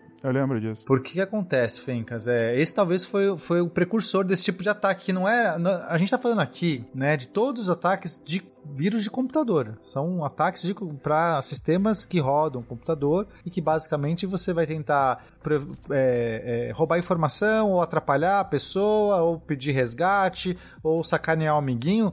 Mas agora o Stuxnet ele ficou famoso porque ele foi um vírus arquitetado para atacar os sistemas das, da Siemens, especificamente aqueles que faziam, controlavam as centrífugas de enrique- enriquecimento de urânio. Não é qualquer coisa. E ele era feito como se fosse um míssil teleguiado, Fencas. Ele se espalhava, eram por computadores Windows, mas os sistemas de, que controlam essas, essas centrífugas, eles usam os PLCs. São basicamente é, um, um- um tipo de programa que conversa com a máquina. Então, não é qualquer computador, são os computadores dessas usinas, desses lugares, que estão ligados nas máquinas, e aí você fica monitorando. E aí esses vírus, esse vírus era tão incrível, então, primeiro que ele foi feito sob medida, provavelmente com muito dinheiro, né, assim, é, acredita-se que foi o Mossad que estava por trás, a agência de inteligência de Israel, porque foi feito um ataque primeiro no Irã e depois foi, acab- acabou se espalhando para outras, é, outros países que também é, enriqueciam urânio. Mas o vírus ele era muito, muito bem feito. Ele tinha três camadas. Primeira camada que o vírus conseguia, é, o jeito que ele conseguia se infectar, e ele se infectava de uma maneira inteligente. Então, assim, ele primeiro entrava, tentava descobrir se tinha alguma peça da Siemens é, conectado. Se tinha, ele ia para a etapa 2, que ele tentava se camuflar. Se não detectava, ele simplesmente ficava dormente. Aí ele se espalhava só por máximo de três computadores para não gerar nenhum tipo de modificação na rede, algum log bizarro que alguém vai, vai ver. Nossa, de repente teve um pico na rede. Não, ele só se infectava para três computadores. E se ficava depois de passar uma certa data, ele se auto-apagava. Ele era um vírus que tentava ser o mais secreto possível. Mas quando ele chegava nos locais, né, quando ele detectava realmente as máquinas da, da Siemens que controlavam, aí ele começava a fazer um ataque de é, middleman, né, é, man on the middle. Que basicamente ele interagia entre a centrífuga e o computador e tirava os avisos de, de alarme. Então ele mandava primeiro a centrífuga girar bizarramente numa velocidade insana, que destruía a centrífuga, e a centrífuga dizendo: socorro, tem alguma coisa errada, para com essa merda. Ele, não, gira mais. E ele avisava: tá tudo bem, pro operador. Olha como ela tá funcionando bem essa centrífuga, tá lindo. Que bizarro. Ele fazia isso. e um quinto das centrífugas de, do, do Irã foi destruído por conta disso. Isso, sem, isso destruído, sem contar os sistemas que pararam. Porque quando eles começaram a ver que estava acontecendo isso, ninguém entendia por que estava acontecendo. Porque essa loucura, ah, porque que, quebrou assim. Como assim? É um vírus que tá. Cara, até eles sacarem, é, paravam tudo. E como ele ficava dormente, era difícil eles saberem que, que, que tinham rastreado tudo. Então, e ele se propagava. Primeiro ele entrava por um pendrive, o primeiro acesso era físico, e depois ele ia pela rede. E foi essa coisa, muito difícil de tirar. Ou seja, estragou completamente o, o, o programa de enriquecimento de urânio de, do Irã. E é por isso, inclusive, que acredita-se que, que não foi um vírus qualquer feito por estudantes revoltados, né? Adoradores aí do Iron Maiden. Foi algo muito bem encomendado. É um, é, sabe, é de um, é um rebuscamento. Esse foi realmente algo que transcendeu aí a, na questão de vírus. Que bizarro. E você vê as consequências de um troço desse, né, cara? Não é qualquer coisa. É, é, é. Você tá falando aí de enriquecimento de urânio. Então, se, se disso escala para um acidente, é um acidente Exato. que ganha um nível inacreditável, né? Uhum. E aí, assim, pensando nisso, talvez para carros autônomos ou, ou, no futuro, Exatamente. quando a gente vai ter coisas muito mais autônomas. Exatamente. É, é de se surpreender, né? Se alguém pode ter interesses em causar aí acidentes bizarros com carros autônomos autônomos, qualquer cara, coisa assim. É, é, isso. Imagina um sequestro de carro autônomo, cara. Ou mesmo de um avião. Um As pessoas avião. acham que não, que, que sei lá, né, é, avião tá tranquilo. Já teve é, falhas é, exploradas, inclusive, de, de, de, não teve nenhum acidente que eu saiba disso ou que não foi divulgado mas já descobriram falhas que permitiriam uma pessoa com um laptop no avião ter controle da aeronave. Tipo, bizarro. E, e, e acho que consertaram, mas é, será que consertaram todos, né? É, sempre tem, é uma corrida, né? Gato e rato. Sempre quando um vai, o outro vai atrás uma ameaça foi detectada. Temos que pensar também na possibilidade que os aviões, os carros também, mas a gente tem que pensar nos drones também, né? Que são muito importantes agora, com essa nova tecnologia que surge agora para alterar bastante os paradigmas, assim, da, da, sociedade no geral. Mas os drones usados para pelas forças armadas, que de fato já contam com armas. Então imagina se alguém consegue ter acesso a esse drone e tá controlando ele e leva ele até uma cidade, entendeu? As possibilidades são infinitas, né? Sem dúvida, os drones militares militares já, já é, são, são um problema gigantesco, mas parando para pensar mesmo, drones caseiros aqui, né, cara, podem causar um estrago bom aqui. É, qualquer é, drone. Desde de, de acidentes. É, imagina, você perdeu o controle do drone por conta de algum vírus, ou alguém tomar um acesso e ele, sei lá, é, sei lá ir de encontro com um carro em movimento, né? Uhum. Ir de encontro com algum, qualquer veículo em movimento, ou mesmo é, é, bater em alguma pessoa, enfim, com as hélices, pô, pode machucar sério uma, uma pessoa, dependendo de como é que for o um negócio desse. E é bem isso que a gente está comentando. É, ao que a tecnologia evolui, uh, uh, em 2003 foi o primeiro vírus de celular, né? Que era um negócio novo. Agora a gente tá falando de armas autônomas, né? É... E aí, como fica, né? É, tendo realmente uma chance dessa de um terrorismo cibernético, de uma guerra cibernética, é algo complexo de se pensar e necessário para se pensar a segurança, né? A própria ONU, inclusive, ela tem algumas denúncias referentes a isso que grandes potências do mundo, como por exemplo a Rússia, que tem aquele uh, estado assim que muita gente não sabe o que acontece lá dentro, mas a própria Coreia do Norte, eles têm denúncias de que eh, esses estados eles têm diversos exércitos com, de pessoas trabalhando com cyberterrorismo, com, tentando roubar dados, roubar dinheiro fazer coisas assim. Essa denúncia existe, só que claro que não foi algo que é, é muito difícil de comprovar isso de fato, né? Porque tu não consegue entrar nesses estados para fazer uma investigação. Que assim, hoje a gente tá chegando num ponto que assim, os vírus já transcenderam muito aquela ideia inicial de apenas um software malicioso que vai se propagando. Né? A gente está vendo que eles têm já diversas outras formas de agir, desde roubar informação, desde fazer é, um, ficar te jogando, sei lá, é, é, esses adwares, né? Que são você instala um programa, um que quer ficar instalando um plugin no seu navegador, sei lá, você quer baixar um cracker, aí ele te instala um plugin no seu navegador, fica jogando um monte de, de anúncio na sua cara, que você, né? Assim, o objetivo do negócio é só você clicar porque ele ganha por clique. Assim, a gente tem várias facetas. Em especial, a gente tem muitos desses ransomwares que a gente falou que lá no começo eram muito é, limitados porque você não tinha uma forma de pagamento seguro, tinha que mandar dinheiro pelo correio e ficar usando esses, esses é, é, códigos de promocionais. Mas hoje em dia, com as criptomoedas, então é um jeito que você consegue fazer esses, esses softwares de resgate, né, de sequestro e resgate, porque a pessoa vai lá, trava tudo, criptografa todo o seu sistema e você só vai ter acesso se você mandar lá X bitcoins até a data de tal. E tem muita gente que cai é, nesse tipo de golpe. E então assim, a gente viu que hoje em dia os vírus eles já estão completamente diferentes, né? É, ou se multiplicaram, já, já criaram todo tipo de, de forma de ataque. E assim, para se tecnicamente, né, todos esses caras são malwares, né? Assim, esse é o termo técnico que qualquer software mal intencionado que foi criado com, com esse objetivo é, e aí os softwares que eles são criados sem intenção de fazer mal, mas fazem mal, a gente fala que é só um bug mesmo. é, e isso de, de, ransomware, um que eu lembro bem, até vi aqui tem tinha, vocês tinham mencionado na pauta, foi um pouco mais recente, foi aquele WannaCry, né? É, que eu lembro que deu uma dor de cabeça grande no mundo inteiro, né? Principalmente na Europa, mas que foi um troço assim que, que no dia que aconteceu, uhum. pegou todo mundo mundo, né? Que, e, e era naquele nível de, de, de, encriptar, de, de, de encriptar arquivo, né? É, uhum. e, e, pedindo pagamento resgate. de Bitcoin de resgate, né? É um troço. É, ele chegou a, ele chegou a, afetar o serviço público, né? Inclusive o serviço de saúde do Reino Unido e tal. É, mas para trazer um pouco mais perto daqui da gente, essa questão do Hamson, uh, posso dar um exemplo para vocês do, do Tribunal de Justiça de, do Rio Grande do Sul, que esse ano ele ficou por muito tempo fora por, por conta de um ataque desses e a orientação do Tribunal de Justiça era que qualquer advogado, juiz ou operador de direito não entrasse no, no sistema, porque eles poderiam ter acesso também ao seu computador. Então, o, todos os processos do Estado do Rio Grande do Sul, os processos eletrônicos, eles ficaram parados, sem nenhuma movimentação. Pensa em todos os processos do Estado, porque tinha alguém buscando essa chantagem e era alguns milhões de reais.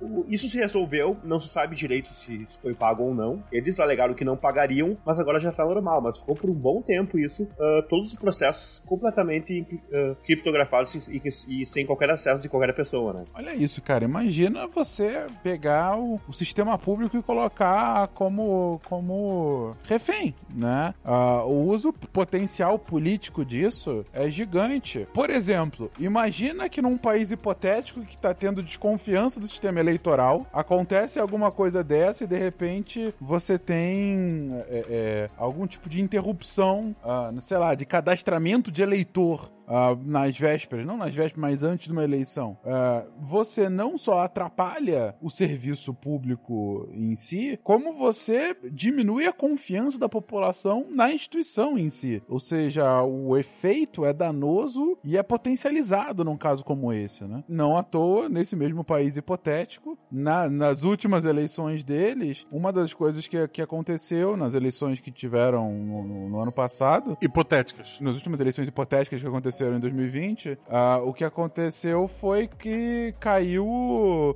o, site do TRE, do, do, do, hum. do Tribunal. do hipotético. Do, TSE, do Tribunal Superior Eleitoral do país hipotético.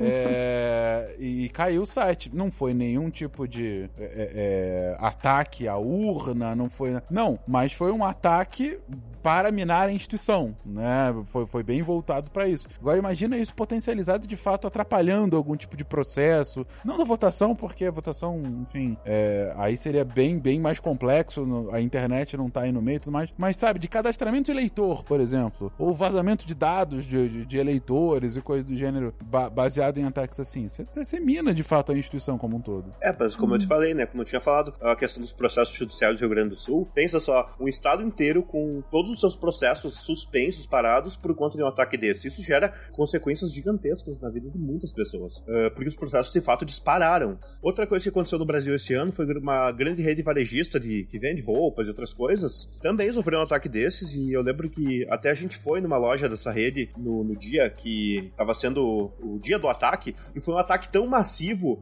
que eles não conseguiam vender os produtos na própria loja para mim. O sistema ele ficou fora de uma forma que eu indo na loja física não conseguiria comprar os produtos. É uma coisa muito estranha, uma coisa que impacta Eu lembro muito. disso. Eu lembro disso quando aconteceu.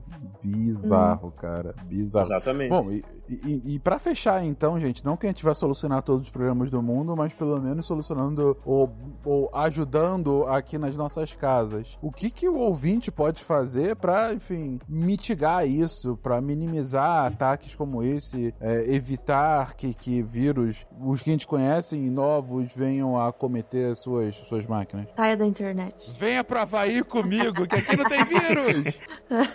Olha que tem gente que deve fazer isso também. Ó, eu acho, sinceramente, eu acho que a coisa mais importante que as pessoas têm que fazer, elas têm que se responsabilizar sobre as suas senhas. Porque a engenharia social é a coisa mais É. fácil hoje de você explorar. Embora tenha vi- vírus de zero day, né? Tipo, de, de vulnerabilidade de dia zero, né? Que é, que é bem comum também. Basicamente é um vírus que um um- alguém faz um código, um ataque, explorando uma vulnerabilidade quando no dia que ela sai. Então, obviamente, os softwares do Windows e todos os sistemas operacionais têm falhas. Quando alguém descobre essa falha, esse dia zero é o momento que, que essa falha é, é- é alertada e de- leva um tempo até que você gera uma atualização para corrigir aquela falha. Então, meio que todo mundo fica exposto a esse tipo de ataque. Esse tipo de ataque, o ideal é você sempre estar atualizando o seu sistema operacional assim que sai, porque, enfim, é o jeito mais fácil você se manter. Mas, sinceramente, o que eu mais vejo é engenharia social, é quebra de senha fácil, a pessoa usar a data do aniversário de senha, ficar repetindo senha em várias coisas. Mas isso é pra se proteger de ataques né, na internet, não necessariamente de vírus. Mas sim. é, mas. sim.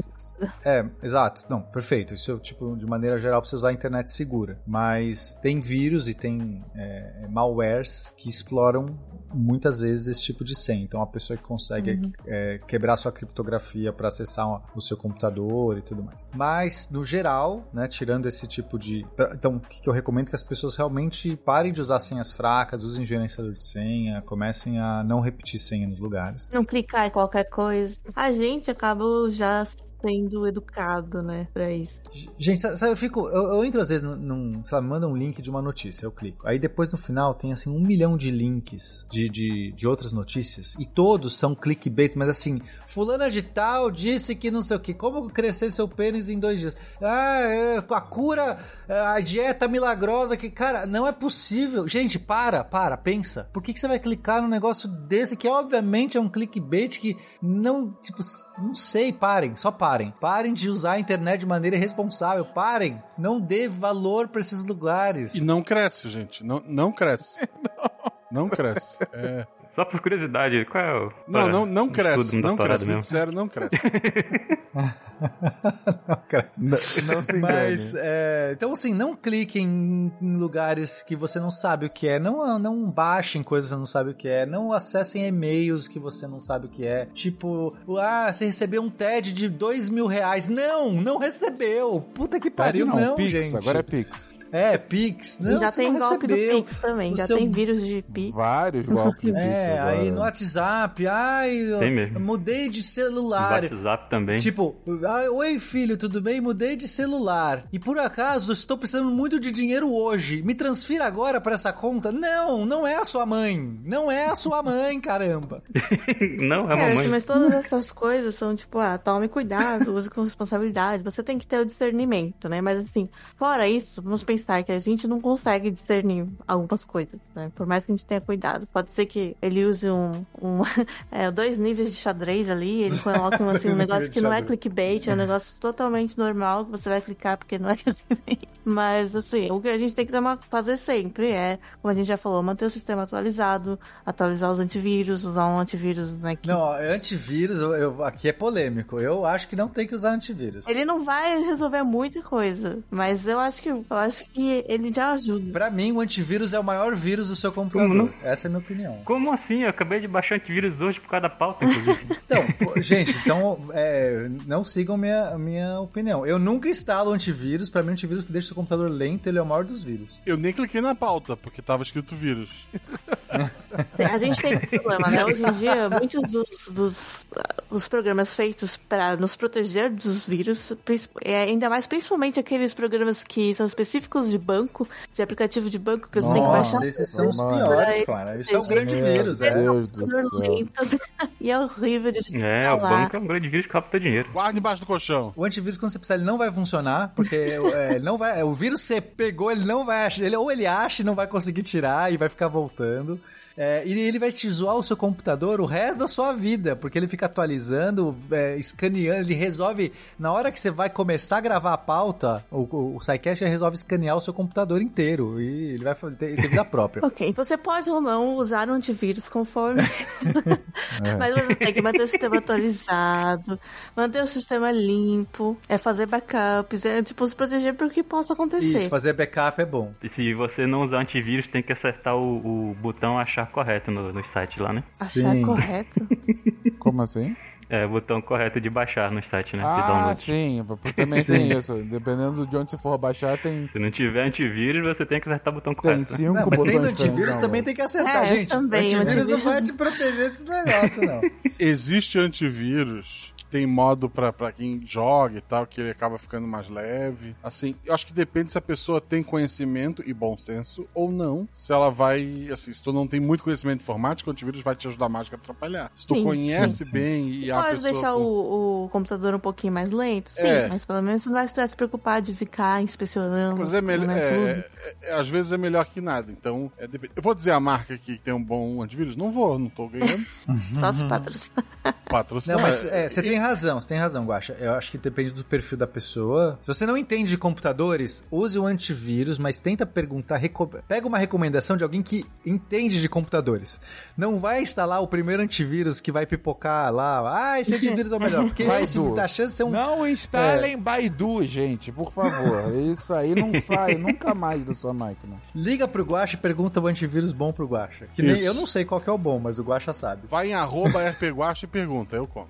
Olha só. É, agora, uma coisa, uma dica legal, essa aqui é, é o seguinte: o, jeito mais fácil de você pegar um vírus é executando um arquivo .exe, um executável, um programinha que vai, né, quando você executar lá, é, que vai dar ruim. Então já não execute nada disso. Coloque no seu Windows, se você usa o Windows, para ele mostrar, põe a configuração nas pastas para ele mostrar o anexo, o anexo não, a extensão do arquivo, que é para não acontecer dele esconder a extensão e você achar que é um arquivo de outro tipo. Ah, é um texto, né? O caso do Love Letter. É, às vezes ele é ponto .doc, ponto .exe, né? E é- Exato.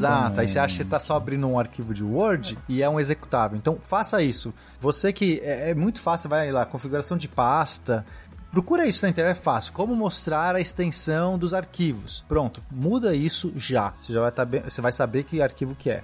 E aí, uma coisa que você faz, se você por acaso algum dia tiver realmente que executar um executável, um arquivo executável, que você não tem certeza, não foi super confiável, joga num, num, num site chamado Vírus Total, virustotal.com. Você joga esse arquivo lá e ele escaneia esse, esse, esse arquivo para você e ele vai colocar todas as colisões de todos os antivírus que existem no mercado. É incrível, é muito, muito bom esse serviço.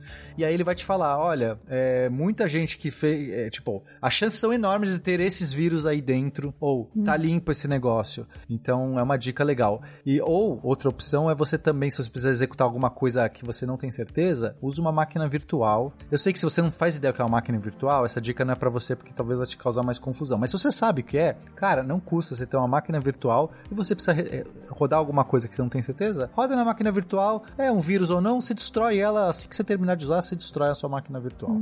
É, a máquina Uhum. virtual é um. Só pra pessoa entender, né? Mesmo que não vá usar, ele é como se fosse uma simulação de um computador dentro do seu computador. Então, o, o- qualquer programa que esteja rodando ali, ele não vai vai acessar nada fora dessas pequenas simulação. Então, se der merda ali, tipo, tudo que ele vai acessar são os arquivos que estão nessa simulação. E normalmente você cria isso quando você roda um programa para criar essa máquina, aí você faz o que você precisa lá dentro e aí você extermina a máquina no final. Então, nada que entrou ali vai sair dali.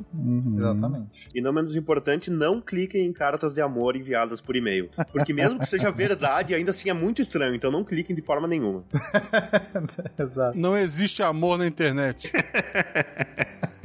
E ninguém mais escreve carta. Não, não, não tem, não, não tem como, não tem por que clicar em algo assim. Gente, eu dou uma última dica aqui que também acho ah, muito importante. É um pouco senso comum, mas é um senso comum que é sempre bom repetir. Uma forma muito efetiva de evitar vírus é não baixar coisa pirata. É, é, tá muito associado. Tem muito site. é, eu sei que, ah, vai entrar aqui pirataria, às vezes é assim, justificável, eu- ah, é uma mensagem, é um ato político, não- não quero entrar nesse mérito. Mérito, é- o ponto que eu quero trazer é, é, tem muita coisa maliciosa associada a arquivos piratas, a, a programas. A gente comentou aqui, inclusive, alguns, e isso continua existindo até hoje, né? Sites ah, que não são conhecidos, que te dão opções para você baixar algo muito fácil de graça e tudo mais, desconfie, né? Então, assim, tenta evitar esse tipo de coisa, até para evitar dor de cabeça, pro barato não sair caro, né? Pro de graça, pro potencialmente de graça não sair muito mais caro e de repente ah, o seu drive de CD tá abrindo aí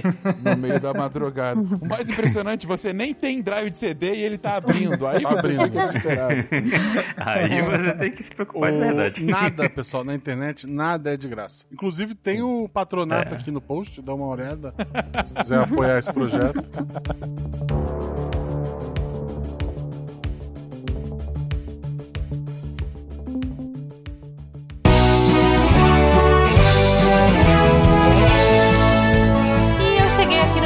pra dar aqueles recadinhos marotos, agradecer a todos vocês, nossos patronos que fazem a ciência divertida, que a partir de um real pelo PicPay Padrinho ou Patreon ajudam a gente e ajudam o projeto a continuar. Eu gostaria de dizer que se vocês quiserem trocar ideia com a gente naquele Fala Que Eu Discuto, é no contato arroba. Se for pelas redes sociais, arroba Portal Deviante no Twitter e no Instagram. E, claro, o jeito que a gente mais gosta é aqui pelo post mesmo. Você clica no site do Deviante, entra no episódio de hoje, rola até o final lá e coloca o seu GIF, sua dúvida, sua sugestão e a gente vai ah, trocar ideia com você, tá bom? Os participantes estão sempre de olho aí pra interagir. Eu queria agradecer também ao Cambly que ah, apoia a gente também, que tá aqui agora nesse novo formato. Eu espero que vocês gostem. A gente tá fazendo com muito carinho. Eu e a Debbie agora nós estamos nos revezando aí. Eu tô achando uma experiência muito divertida, muito gostosa. Espero que vocês gostem também e que isso inspire vocês a, quem sabe, trocar ideia aí com os professores que a gente tá falando. E se a gente tá recomendando, gente, é porque eles são gente boa, eles são divertidos e vocês vão adorar conhecer, tá?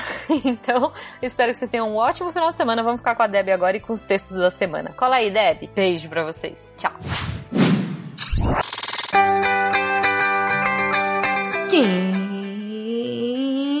Os textos da semana vai daqui que já vai fechar. Eu li. Que maravilha, anime. E aí? Ah, e aí que essa semana tá assim, tá assim, tá assim, muito, muito, muito maravilha incrível. Eu também achei, mas eu já sou suspeita de falar isso. Que bom que você tá falando. Assim, assim, olha só, segunda, teve texto do Léo Souza, Einstein e a história de um fracasso. E tá assim, muito bom. Gente, incrível o texto do Léo. Vocês não têm noção de como que ele vai. Ele vai, na verdade, baseado num livro que ele leu, ah, O Sonho de Einstein. Ele vai narrando a história do Einstein e a influência que ele teve. Gente, tá incrível, incrível, imperdível. Eu leria um livro de mil páginas escrito pelo Léo sobre física, qualquer aspecto, porque o Léo é, puta, 10. O Léo é muito 10. Na terça, a gente teve eh, duas visões de mundo do Anderson Couto. E esse texto, ele falou com o meu coração, porque ele vai descrever a dualidade que a gente tá vivendo a partir de uma perspectiva histórica que tá imperdível, imperdível. E aí na quarta, a gente tem Games no Lab, do Augusto César, que é sempre maravilhoso. Já falei que eu sou suspeita, sou fã número um de Games no Lab. Então, assim, vem mais um agora falando de Resident Evil e os monstros. Não, ele não fala de monstros, né? Bichos do fundo do mar. Incrível, incrível, incrível, incrível, incrível, incrível. Ei, vai deixar eu falar, mas não posso falar de quinta. Uh, quinta, vou falar. Quinta teve texto da Renata Lacerda, né? Teias que rompem cercas, lutas por terra e território. Que também tá assim, muito bom, é uma resenha. Gente, de novo, outra queridinha do meu coração, Renata, escreveu uma resenha que eu não entendo como ela consegue escrever da forma como ela escreve, que fala com o meu coração, que tem um respeito pela obra e, e, pelo, pelo assunto que é indescritível. Então também vale muito a pena ler. E na sexta, fresquinho aí, 6 horas, 10 horas da manhã. tá saindo o texto final do meu salvador do ano, Lenin Machado, com Top 5 Cultura Alimentar de 2021, falando de um, eventos que aconteceram em 2021. Excelente! É um resumão de final de ano que tá imperdível. E é isso, pessoal. Todos esses textos vocês encontram em www.deviante.com.br. E se você tem interesse em se tornar um redator deviante, é só mandar e-mail para contato@saicast.com.br. Aqui é a Debbie Cabral, editora do portal Apagando a Luz da Torre Deviante. E o Nime? Nime. Este programa foi produzido por Mentes Deviantes deviante.com.br. Este programa foi editado por Tapcast. Edições e produções de podcast.